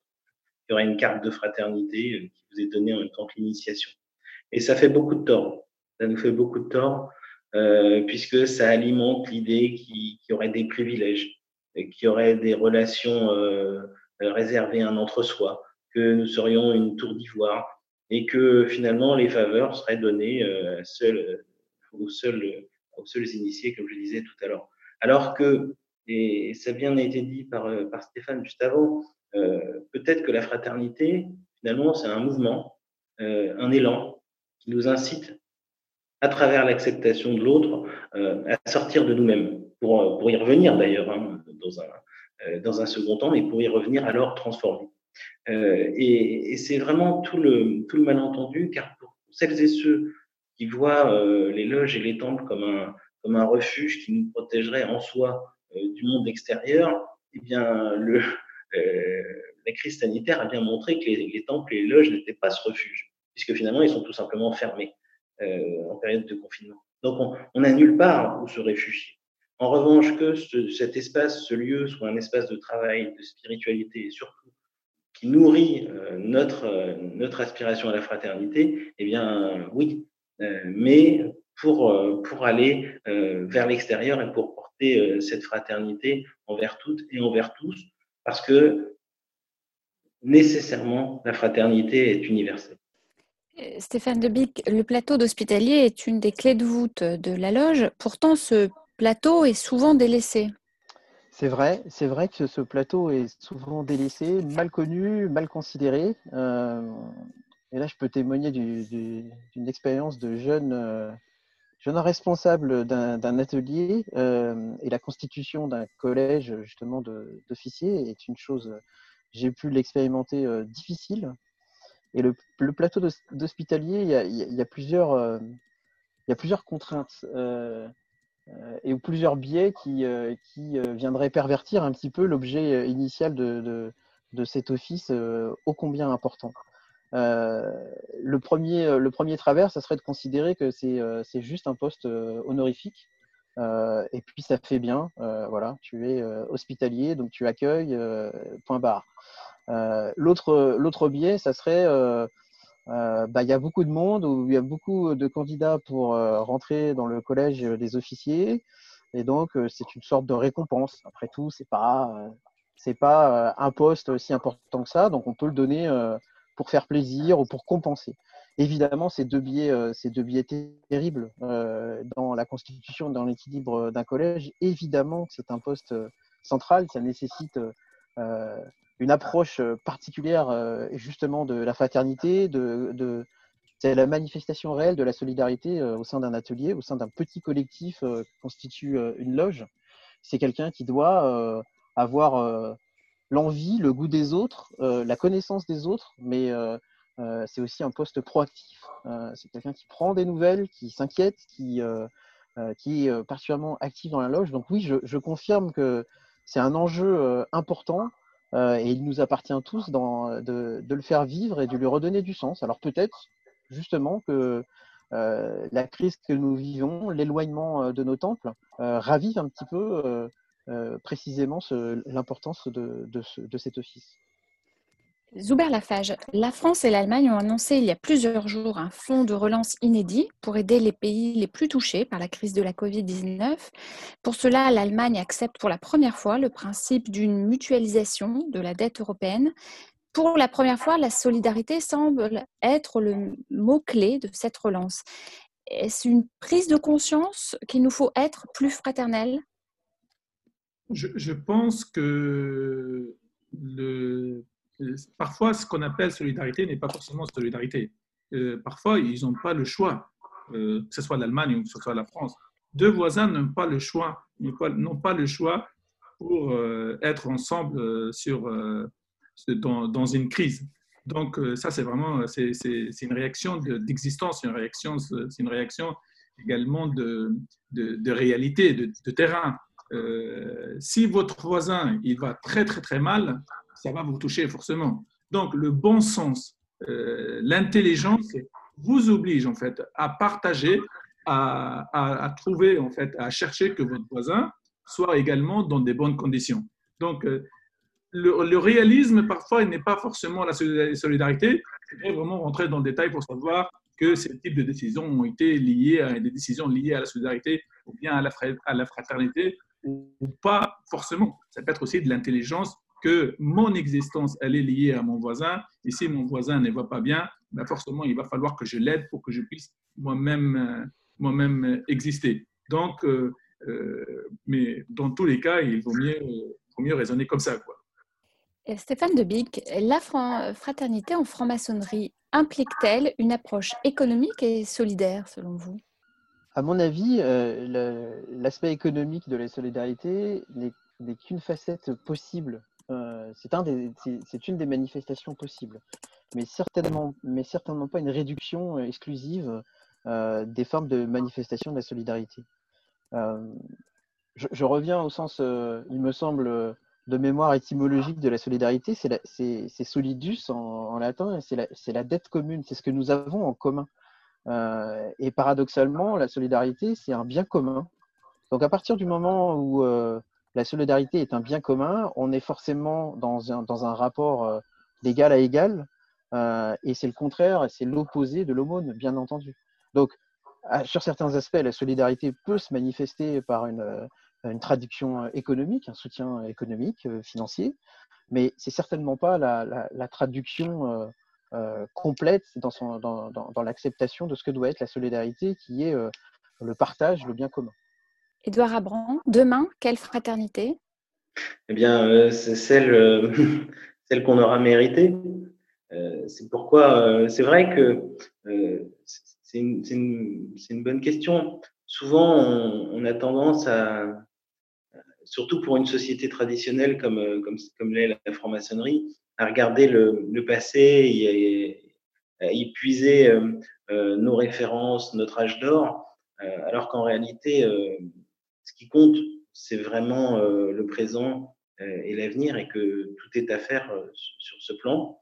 je pense que on a souligné la dimension intergénérationnelle, elle est vraiment, elle est vraiment essentielle. Et puis, gardons à l'esprit aussi, contrairement à ce qui avait été, euh, ce que j'avais suggéré aussi au début, euh, puisque quand on pense à fraternité, on pense aux, frères, euh, aux frères de sang. Cette fraternité-là dont nous parlons, c'est une fraternité qui, est illimitée, qu'on a en stock sans réserve, et donc on doit pouvoir éprouver pour, pour n'importe qui et pour notre, et pour notre prochain. Donc, euh, oui, ce, ce, sera ce qu'on aura mérité. Eh bien, merci euh, à vous trois pour ces échanges qui ouvrent de belles pistes de réflexion. Avant la deuxième partie de l'émission, je vous propose d'écouter Jeanne Chéral et Bernard Lavillier, L'espoir, voilà, qui fera plaisir à l'un de, notre, de nos invités ce matin qui avait parlé d'espoir tout à l'heure.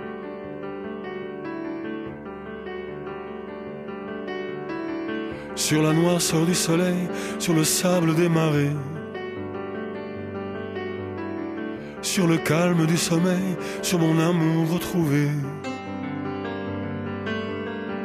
Le soleil se lève aussi, et plus forte est sa chaleur.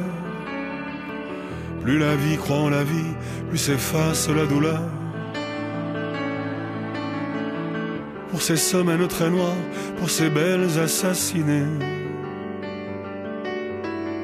Pour retrouver la mémoire, pour ne jamais oublier.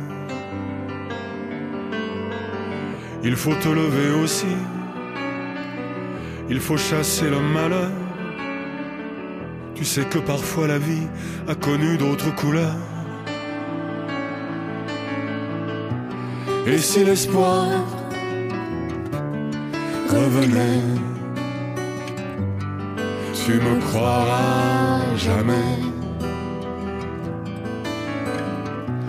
Dans le secret, dans l'amour fou de toutes tes forces, va jusqu'au bout. Et si l'espoir revenait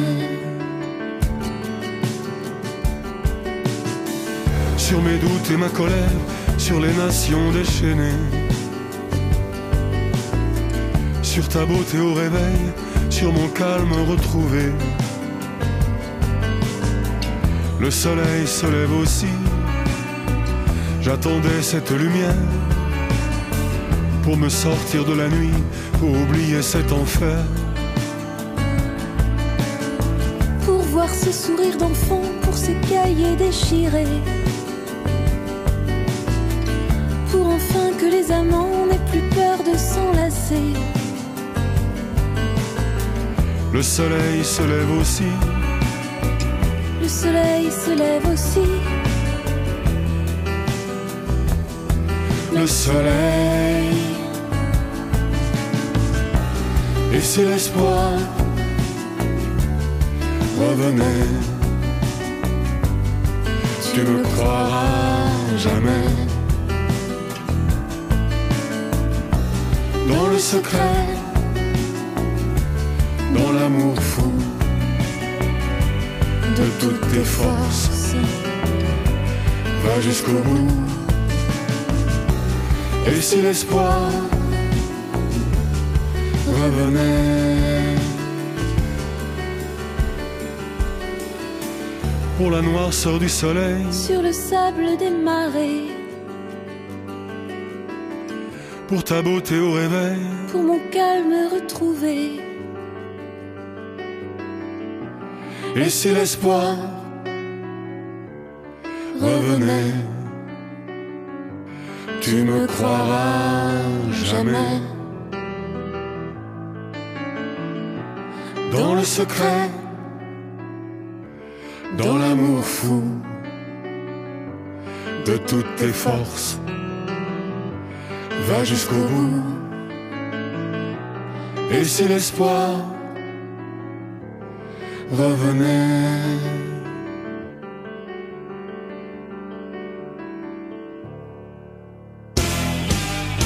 Pierre de Touche, une émission de la Grande Loge Mixte de France.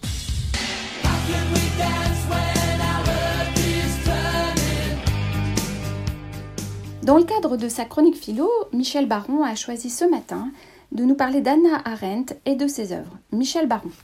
Chère Anna Arendt, très chère Anna Arendt, je dois vous avouer que depuis longtemps j'avais envie de vous écrire et le confinement m'en donne l'occasion. De surcroît, cette période m'a donné le plaisir de relire une grande partie de vos œuvres. Époque bénie. J'ai même beaucoup ri en constatant que vous jouez un rôle d'unificatrice. En effet, les jésuites des facultés de théologie et de philosophie du Centre Sèvres vous portent au nu. Et dans les obédiences maçonniques, vous êtes l'objet de multiples planches et citations. l'alliance de la loge et de la chapelle, en somme. Comment pourrait-il autrement en être d'ailleurs? Votre interrogation sur la crise de la culture et la condition de l'homme moderne n'ont pas pris une ride. Vous remettez le concept de vita activa à l'honneur et c'est bien.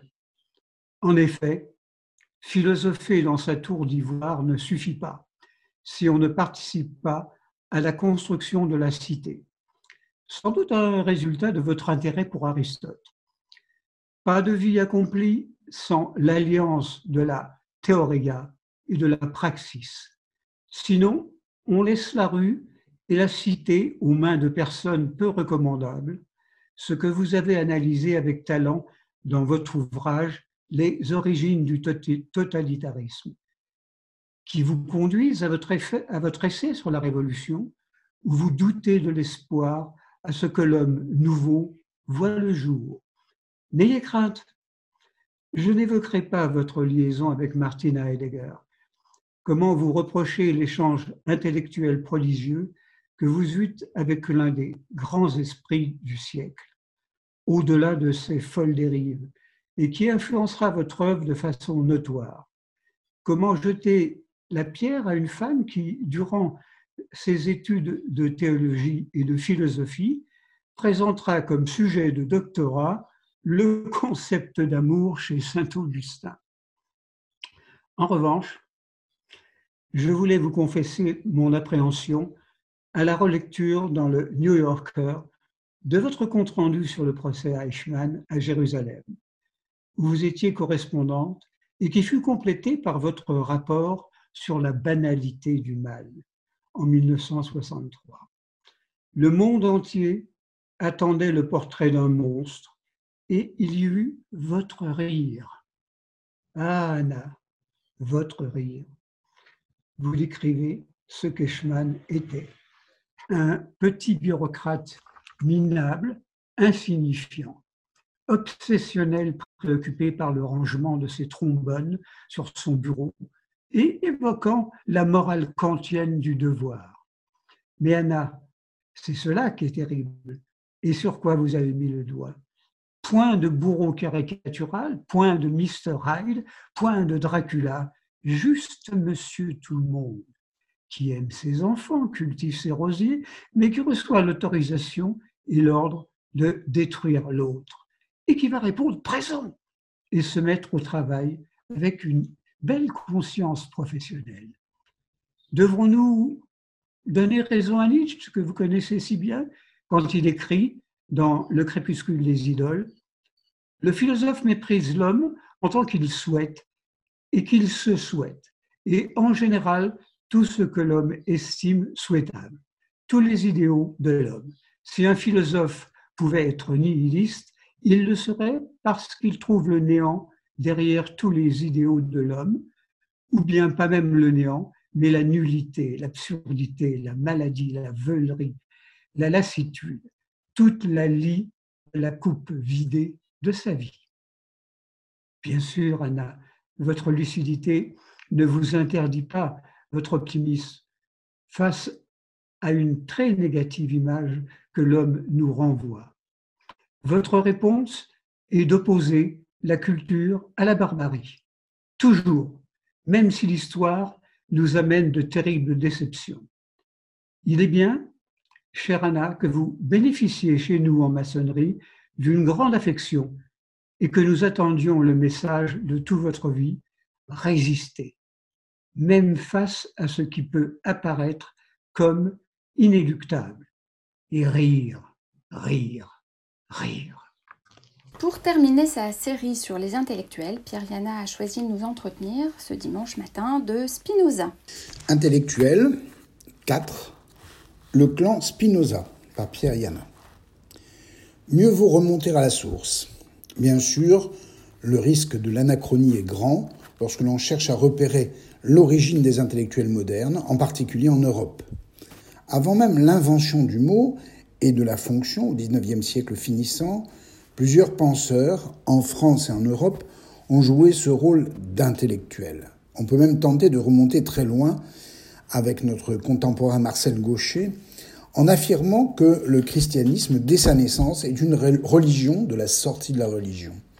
C'est cependant dès la Renaissance, et très nettement dès le XVIIe siècle en Europe, que les deux sphères du religieux et du laïque commencent à se séparer pour définir les modalités d'une explication du monde.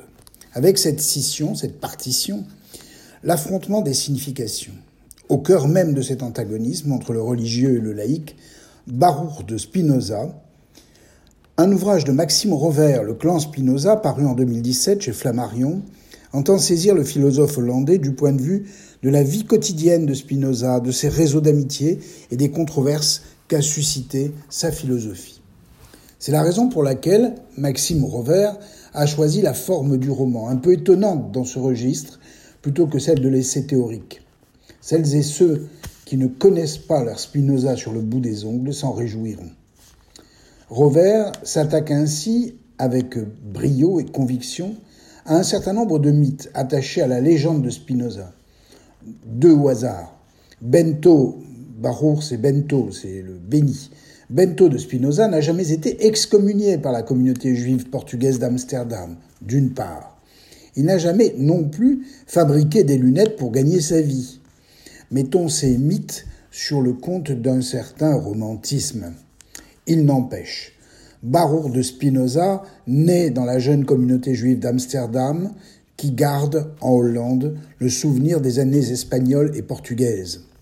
Il n'y a aucune cohérence systématique chez ces juifs fraîchement exilés entre, d'une part, des maranes qui hésitent à, à retourner au judaïsme et d'autres qui sont trop contents de pratiquer à nouveau la religion de leur père. Aucune unité avec les hésitants, avec les nouveaux protestants fraîchement convertis au protestantisme qui entendent trouver une place dans cette république batave si tolérante. Quoi d'étonnant donc à ce qu'apparaissent des savants, des penseurs qui, dans ce chaos idéologique et religieux, souhaitent asseoir la croyance, voire l'incroyance, sur des bases solides et nouvelles. La science et la raison serviront à beaucoup, dont Spinoza, de règles de conduite dans la contestation de la foi, fût-elle protestante ou juive. En outre, le débat entre ces érudits part de Descartes, mais il va couvrir toute l'Europe savante avec ses échanges épistolaires très importants, des cercles d'amitié qui lisent et commentent les écrits des uns et des autres, et particulièrement ceux de Spinoza, qui fait figure ici de centre d'une galaxie de la raison. Comme le soutient le philosophe Jürgen Habermas, l'espace public qui s'ouvre fait place à la contestation de l'ordre établi et surtout, bien sûr, à l'ordre religieux, qu'il soit catholique, protestant, juif, batave ou français. Ainsi, Maxime Rover célèbre l'enthousiasme de ces hommes et de ces femmes qui véritablement inventent la liberté à la fin du XVIIe siècle, comme d'autres ont inventé l'Amérique. On retrouve, parmi eux Saoul Lévi Mortera, le grand rabbin de la communauté juive portugaise d'Amsterdam, Adrien Courbach, premier encyclopédiste, Vanden Enden, très opposé, très grand opposant à Louis XIV, ou Sténon, un, un remarquable anatomiste, voire Oldenburg ou même Leibniz, qui croisa, rencontra et discuta avec Spinoza. Il y a chez tous ces penseurs une foi évidente dans la raison, et surtout une volonté vive de comprendre le monde en s'appuyant sur les règles de la raison et surtout de la science. À qui donc appartient le sens du monde? Il sera fait procès à Spinoza très souvent de méconnaître la puissance du divin dans l'explication du monde. C'est un fait que Spinoza fait glisser le sens du Dieu des religions, même la sienne, celle de sa naissance, vers un grand architecte de l'univers dans une compréhension très mécanique du monde. Ici naît la modernité dont il nous arrive encore de nous réclamer. Mais surtout, Spinoza et son clan, comme dit Robert, ouvrent la porte à la critique des dogmes, à une insurrection de la pensée pour laquelle beaucoup seront persécutés ou du moins interdits. Dans ces débats de cuisine, on découvrira également les petitesses de ces gens, ainsi, tous ceux qui chercheront à dérober les manuscrits de Spinoza après sa mort, grands penseurs, petits voleurs parfois. Sans conteste, ce roman parle des sources de l'époque moderne, avec brio et passion. Bon dimanche, merci à tous. Sommes-nous à l'aube d'une nouvelle guerre froide? Avons-nous oublié ce qu'était la guerre froide? Ce sont les questions que se pose Christiane Vienne dans sa chronique internationale. Bonjour à tous et excellente journée. Euh, selon certains analystes politiques, il semblerait que nous soyons à l'aube d'une nouvelle guerre froide euh, entre notamment euh, la Chine et les États-Unis. on a peut-être oublié ce qu'était la, guerre froide, en fait, qui n'avait de froid que de nom, parce que c'est bien le, le, sang chaud de nombreuses populations qui a coulé, mais pas chez nous. et donc on l'a un peu, un peu je dirais, mise entre parenthèses. Alors, la guerre froide a duré très longtemps. Elle a commencé en 1947 avec euh, le mur de Berlin euh, et tout ce, que, euh, ce qui s'est passé à cette époque. Et elle s'est terminée en 1991 avec la chute du mur de Berlin. Et cette guerre froide que l'on a tendance à, à résumer à une espèce de conflit bloc contre bloc à, contenu idéologique, et c'est bien exact, c'est une guerre à contenu idéologique, a fait couler beaucoup de sang, euh, notamment en Corée, en Indochine, au Vietnam, en Afghanistan, au Cambodge. Donc, euh, elle n'était pas si froide que ça. Et euh, aujourd'hui, lorsque l'on parle de guerre froide, on se rend compte que nous sommes dans une situation totalement différente. Parce que si l'on s'est euh, battu bloc contre bloc dans un monde euh, euh, bipolaire, bloc occidental contre le bloc communiste, donc avec un fond extrêmement idéologique. À côté de cela, ça s'est accompagné d'une guerre aux armements, d'une course aux armements nucléaires. Une course aux armements nucléaires qui a été euh, euh, dévastatrice euh, dans le sens où elle a contribué à créer un climat de tension et en même temps qui a été d'une certaine manière garante de la paix parce que personne n'osait se lancer dans ce qui aurait été une, une destruction totale. L'expérience euh, de la fin de la guerre avec les bombardements sur Hiroshima et Nagasaki ont traumatisé euh, toute une génération. Et donc maintenant sommes-nous à l'aube d'une guerre froide? Première euh, réflexion, nous ne vivons plus dans un monde bipolaire. Heureusement, heureusement par ailleurs, nous vivons dans un monde multipolaire un monde où les grandes puissances émergentes, l'Inde, la Chine, euh, entre autres, mais aussi on peut parler aussi du Brésil et, d'autres, euh, les grandes puissances émergentes constituent maintenant des acteurs, de véritables acteurs à la fois économiques et politiques sur la scène mondiale. Donc nous ne sommes plus dans un affrontement Est-Ouest, nous sommes dans une configuration plus complexe, et tant mieux finalement parce que c'est ce monde multipolaire qui a permis aussi euh, plus d'ouverture, qui a permis à de nombreux États de sortir du sous-développement dans lequel elles étaient et maintenant de devenir des partenaires économiques au sein d'un monde globalisé. Et donc si ce monde globalisé a des aspects euh, moins aimables, il permet particulièrement les échanges, euh, les échanges économiques et il a apporté on a parfois tendance à l'oublier, la prospérité à, une partie à des parties du monde qui en étaient totalement privées. Donc aujourd'hui, euh, nous, si l'on parle d'une d'une guerre froide à laquelle je ne crois guère, c'est aussi parce que la menace a changé.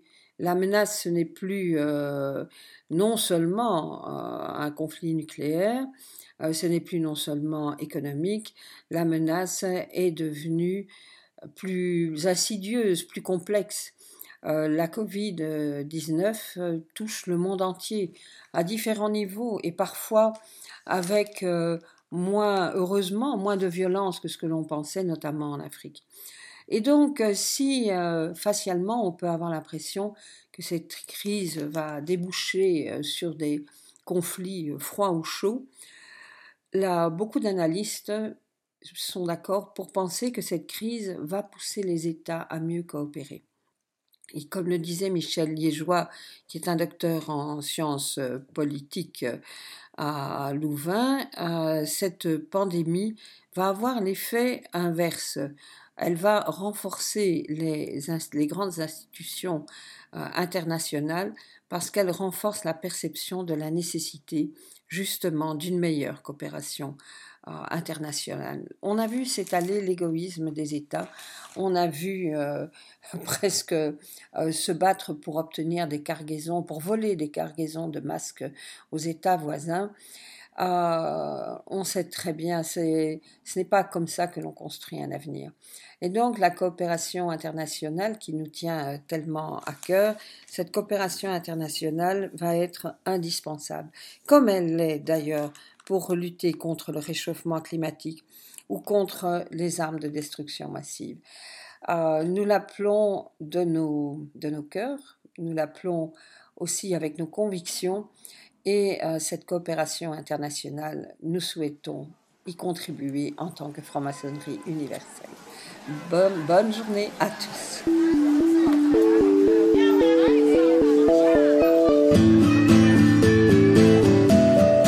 Je suis à Shanghai, je viens de Chongqing. J'ai vu ta grande muraille, j'ai vu tes buildings. Nirao Xi'an, Chengdu Tsingtao, Gao Xinglai, Chongguo. Chine, Chine, Chine, Chine, est-ce que tu me fais peur? Est-ce que tu me rassures? Chine, Chine, Chine, Chine oui, je suis au cœur de ta démesure. Oui, tu me bouleverses. Oui, je te traverse. Oui, tu me transperces et je danse avec toi. Oui, je tergiverse et toi tu commerces. Oui, tu me renverses. C'est le tango chinois.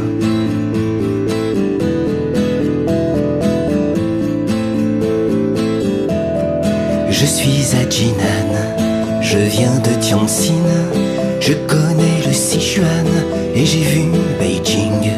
J'aime les Hutong, le goût du Baijiu, mais que dire de Hong Kong et de Macao? Chine, Chine, Chine, Chine, tu te contredis, mais tu me fascines.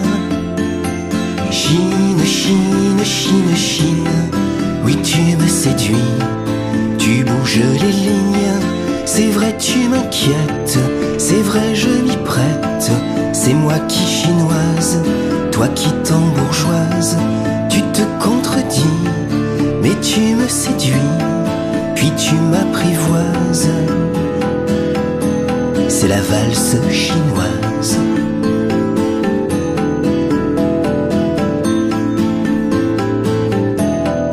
Je te comprends mieux dans le sourire de Sine. Je vois l'empire du milieu qui se redessine. Dans les yeux de Hang, je vois ton avenir. Mais dis-moi, est-ce que je tangue, est-ce que je chavire? Chine, Chine, Chine, Chine, il fallait que j'y aille. Tu m'as pris par la taille.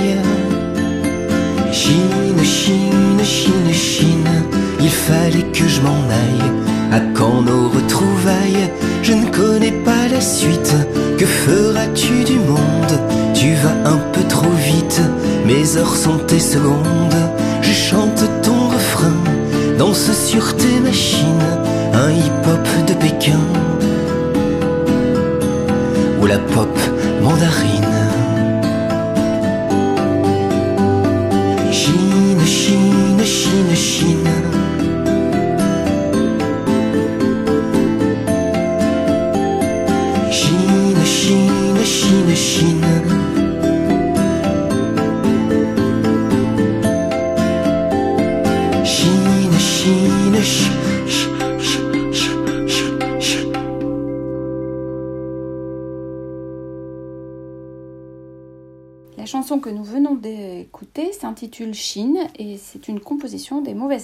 Le Covid-19 ou la Covid-19 a mis en lumière les failles des individus dont la capacité à faire preuve de fraternité, notamment à l'égard des plus exposés, tout en se contentant d'applaudir chaque soir à leurs fenêtres.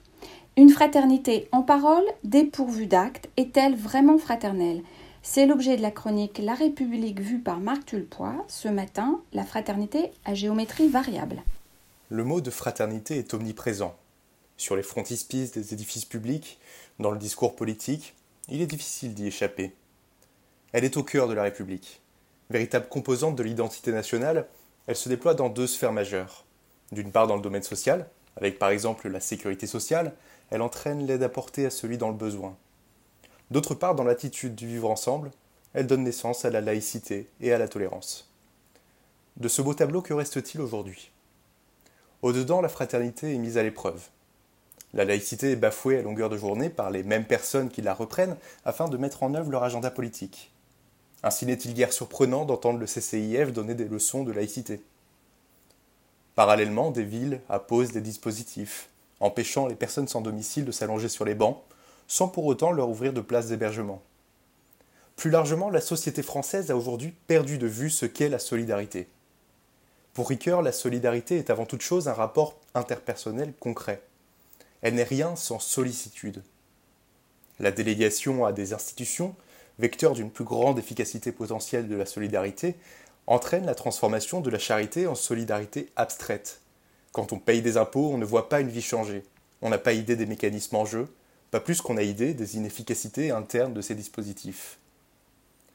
De la même façon, la fraternité dans le domaine de l'entreprise par l'idée personnaliste de participation des salariés n'existe toujours pas. Les uns voyant dans les salariés un simple facteur de production, les autres étant aveuglés par un imaginaire de lutte des classes. Enfin, autre exemple du délabrement de la fraternité dans la République actuelle, la compétition permanente du bonheur dans laquelle se trouvent les citoyens. Puisqu'il faut que tout aille toujours bien et que cela se voit notamment sur les réseaux sociaux, il importe de garder hors de notre vue les malades, les indigents, gentiment invités à mourir et si possible en silence. Si le confinement a bien révélé un travers de notre société, c'est l'isolement de certaines personnes condamnées à mourir hors de la vue de tous et à demeurer à l'état de statistique. La fraternité aujourd'hui serait ainsi conçue. Je vous vois si vous allez bien, cachez-vous si ce n'est pas le cas. Cette même considération, ce même refus du tragique comme un aspect normal de l'existence, conduit aujourd'hui à vouloir faire mourir ceux qui seraient trop lourds et compliqués de traiter. Inversement, il est frappant de voir que la solidarité vis-à-vis -vis de l'extérieur est clamée bien plus haut et fort. En matière d'immigration, les idiots utiles des passeurs déploient force communication pour militer contre un pseudo délit de solidarité qui n'existe pas. La loi pénale est indifférente au mobile, et quel que soit le mobile de la commission d'une infraction, elle n'en demeure pas moins une infraction. En réponse à ce militantisme, le Conseil constitutionnel a décidé d'ériger la fraternité en principe constitutionnel, dans une décision heureuse mais floue, ne mettant derrière le principe de fraternité qu'une vague liberté d'aider autrui dans un but humanitaire, au détriment d'une part de la clarté du droit et d'autre part des multiples facettes de la fraternité. Cette préférence pour la solidarité et la fraternité dirigée vers l'extérieur se retrouve dans des politiques publiques très concrètes. Dans une interview au Figaro Magazine le 30 avril dernier, le magistrat de la délégation nationale à la lutte contre la fraude Charles Pratt estimait par exemple qu'un allocataire sur deux de la CAF était étranger. En y ajoutant le coût faramineux de l'aide médicale d'État, dont le panier de soins va bien au-delà du strict nécessaire, il n'est pas impossible de se demander si de telles sommes ne seraient pas plus utiles à tenter de réduire la pauvreté française, qui est aujourd'hui d'environ 15%, en hausse après trois ans de stagnation. Outre les aides, il n'est pas surprenant de voir la vitesse à laquelle des centres d'hébergement pour clandestins sont construits, du fait de leur écho médiatique considérable, tandis que les places d'hébergement pour des centres de domicile fixes sont construites lentement et dans le silence général. De l'ensemble de ces éléments, qui ne sont que des illustrations concrètes d'un mouvement global, il apparaît qu'aujourd'hui, dans un monde où le voisin n'est plus qu'un étranger et l'étranger un voisin dans le discours, la solidarité et la fraternité ne soient plus que des éléments de langage. Cette fausse fraternité est on ne peut plus palpable en temps de crise. Pendant le Covid, un mort est une statistique abstraite annoncée par un triste fonctionnaire. Face au terrorisme, on accourt place de la République, chanter Imagine et prendre des photos pour montrer qu'on y est, sans pour autant s'alarmer des takbirs du CCIF et des islamo-gauchistes en général, et plus généralement du piétinement de la laïcité par les apôtres du multiculturalisme. Enfin, craignons plus que toute autre chose une possibilité de guerre impliquant la France, car après 70 ans de travail de sable du patriotisme, rares seraient ceux qui iraient mourir pour la France. Car rappelons-le, la fraternité n'est pas un simple principe juridique abstrait, un simple mot apposé au frontispice d'établissements communaux mal entretenus. La fraternité est une disposition de l'âme, irriguant chaque strate de la société, au sein de la famille, d'un quartier, d'une ville, enfin de la nation. D'aucuns, satisfaits d'avoir sapé une à une les strates de la solidarité nationale, à commencer par la plus fondamentale qui est la famille, vantent une solidarité à l'égard de ceux qui entrent illégalement sur les territoires de la République. Aveuglés par la haine de leurs semblables, ils se rendent complices de passeurs pour le plaisir de piétiner un corps ayant déjà expiré. Méditons un instant Rousseau, qui, dans Émile ou de l'éducation, opposait l'homme naturel à l'homme civil, pour expliquer que la République avait pour objet de rendre des concitoyens épris de fraternité. Je cite Toute société partielle, quand elle est étroite et bien unie, s'aliène de la grande. Tout patriote est dur aux étrangers. Ils ne sont comme, ils ne sont rien à ses yeux. Cet inconvénient est inévitable, mais il est faible. L'essentiel est d'être bon aux gens avec qui l'on vit. Au dehors, le Spartiate était ambitieux, avare, inique, mais le désintéressement, l'équité, la concorde régnaient dans ses murs. Défiez-vous de ces cosmopolites qui vont chercher au loin dans leurs livres des devoirs qu'ils dédaignent de remplir autour d'eux. Tel philosophe aime les tartares pour être dispensé d'aimer ses voisins. En d'autres termes, on pourrait formuler un impératif catégorique à destination des immigrationnistes et autres sapeurs de solidarité nationale en tout genre. S'il est louable d'être fraternel à l'égard de son voisin, bien entendu, le premier acte à effectuer est celui d'être solidaire avec soi-même. La contraposée de cette proposition est que nul ne peut être véritablement fraternel avec son voisin sans être d'abord fraternel avec soi-même. Car cohérente dans la lâcheté, ces associations, voyant du fascisme en toute limite posée à l'immigration, même clandestine, ne se mettent pas pour autant en mesure d'accueillir ces clandestins dignement. Entassés dans des bidonvilles de la périphérie parisienne, ces personnes subissent l'inconséquence de leurs passeurs et de leurs complices. Quel regard porter sur celui qui ne s'émeut que de la misère lointaine sans voir celle qui lui fait face? À coups de grands discours si abstraits qu'il ne l'engage à rien, il entend retirer la paille de l'œil de son destinataire sans prêter attention à la poutre obstruant le sien. L'homme moderne semble ainsi condamné à s'émouvoir en permanence, faute de savoir vraiment agir et faute de savoir vraiment aimer. Pierre de Touche, une émission de la Grande Loge Mixte de France.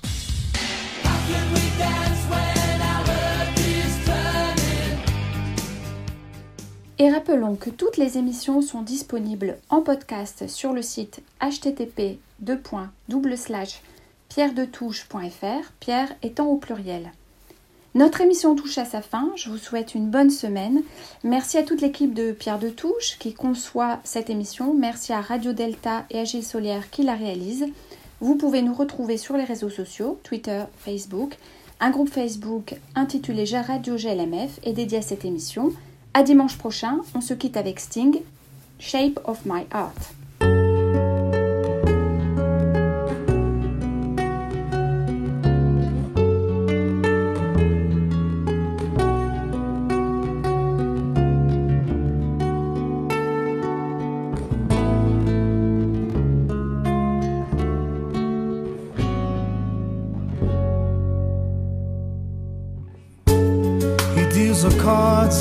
As a meditation.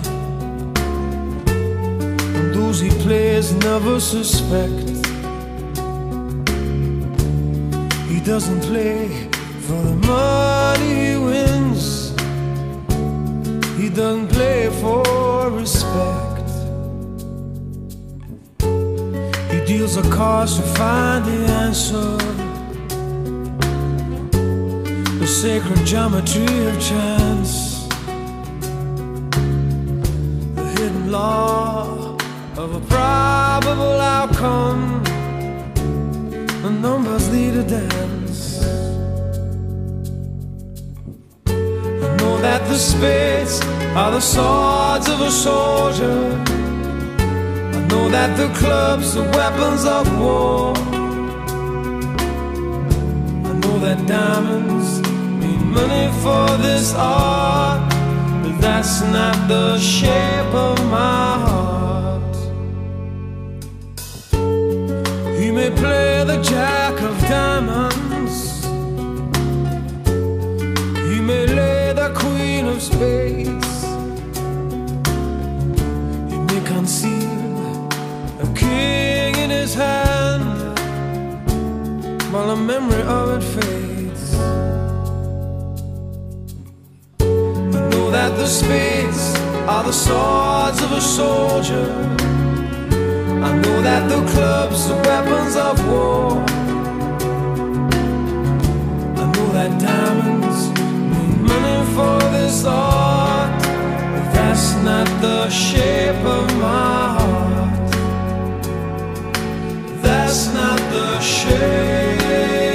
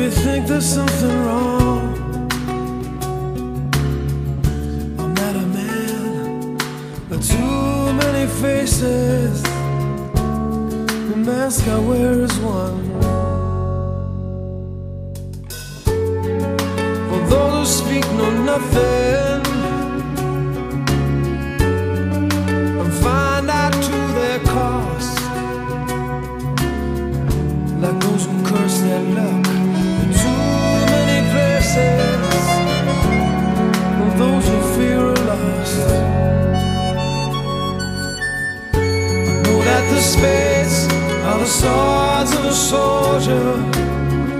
I know that the clubs are weapons of war. I know that diamonds mean money for this art, but that's not the shape of my heart. That's not the shape of my heart. That's not the shape.